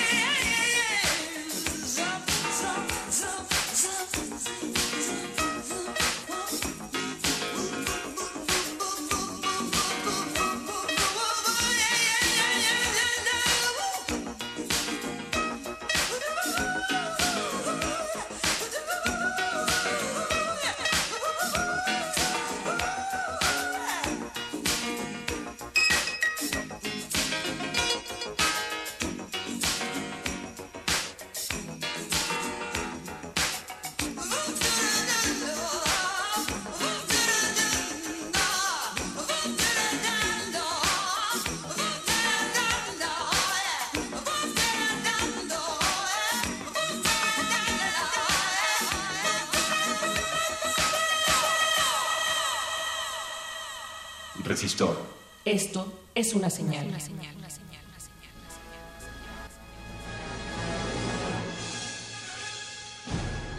Como, como todo el buen cine y como todo lo bueno que tiene un principio, pues también hay un final. Así estamos llegando a este agonizante resistor. Ricardo, querido Guarache, eh, recomiéndanos ya, pues déjame un par de películas más para, para el fin Híjole, de semana. Bueno, pues. A ver, bueno, de entrada diría que eh, seguramente todos, no, no quiero obviar, pero Black Mirror está siendo un excelente termómetro de entender el futuro cercano. Sí. Por otro lado, decir si a ustedes les gusta eh, más como el, el, el sci-fi de los 80, que era medio cheesy, medio como goma de mascar, eh, pero, pero les gusta, yo les diría, vuelvan a ver Total Recall de Paul Verhoeven, porque con eso van a poder ver el metro Insurgentes de la Ciudad de México. Y eso, eh, no, no, no hay forma de pagar esa sensación. y Chabacano. Y Chabacano. Ajá. Descubrir el metro de la Ciudad de México, una película eh, eh, con Arnoldo Suárez Nájera, vale mucho la pena. Eh, y diría, si, si están como clavados más como en el mundo de los videojuegos, recomendaría de Cronenberg Existence, por un lado. Eh, Avalon por otro eh, y eh, Ready Player One como, como cereza del pastel para hablar de cómo los videojuegos han conectado con nuestras vidas. Y por ahí si tienen chance vean War Games, también una maravillosa película de los 80. Eh, y por último, si ya están muy clavados, vean Brainscan. Ah, wow, yo me acuerdo de Brainscan. Esta que te hacen como, que, que te pasan pensamientos, como que se pueden grabar pensamientos y Pues que es, es como la, la- la- los videojuegos, pero sí, el problema es que al parecer este videojuego maligno, que es como muy conectado como a Dead Note, quienes gusta el anime y el manga sabrán de Dead Note, eh, hay un personaje ahí que al parecer si matas a alguien en el videojuego se muere en la vida real, ¿no? Entonces es una cosa eh, maravillosa. em, eh, no sé, pensaría que si están muy clavados en la ciencia, vean las películas, películas como Primer, eh, que me eh, Upstream Color también que tienen mucho mucha esa esa ondita Eh, híjole pues pues se me ocurren muchísimas películas pero no no no voy a acabar eh, ¿Dónde, ¿Dónde pueden seguirte? ¿Dónde te puede seguir la audiencia? Eh, tus redes sociales. Ando muy instagramero últimamente en arroba guarache, W-A-R-A-T-X-E, pero todas mis redes son igual, mi Twitter también, eh, W-A-R-A-T-X-E. Ahí me encuentran en Twitter y en, eh, que lo estoy retomando, y, e Instagram. muy a la orden, muy a la orden. Querido Barache, ha sido un verdadero placer. Muchas gracias por, por haberte lanzado aquí a Radio UNAM, que esta es tu casa también. Muchísimas gracias. Por último decir, vean, si pueden, la primera de Godzilla, no se van a arrepentir y van a sorprenderse. Ahí están las recomendaciones de películas que hablen sobre el futuro. Y pues esto llega a su fin. Yo soy Alberto Candiani, estamos despidiendo esta emisión. De nuevo un agradecimiento a Andrés Ramírez por, por conducir esta consola, doctor Arqueles, Oscar Sánchez El Boys, Daniela Beltrán y a todos los que, todos los cientos de personas y esfuerzos que hacen posible este, este resistor. Nos da tiempo de mandar la última, ¿no? Bueno, pues este resistor llega a su fin. Un agradecimiento a Redunam. Salito, saludos, Benito Taibo. Ah, y- oye, lean Sognum, ¿eh? Sognum. Que es steampunk slash eh, fantasy, ¿eh? Está bien, chido. Ahí está. Pues, pero sobre todo, un agradecimiento a ti por sintonizarnos cada miércoles y esperemos contar contigo la próxima semana. Adiós.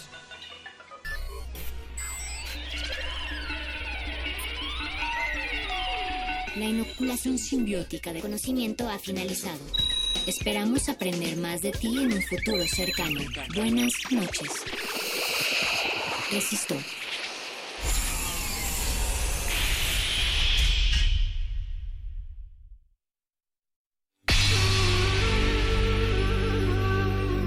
Por siglos nos hemos hecho escuchar.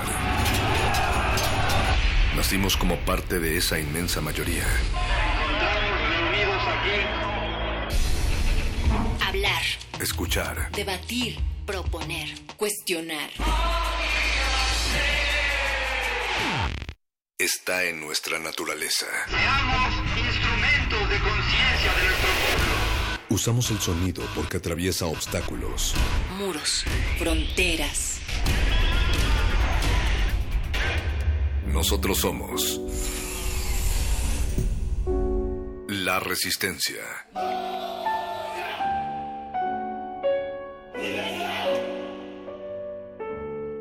Resistencia modulada.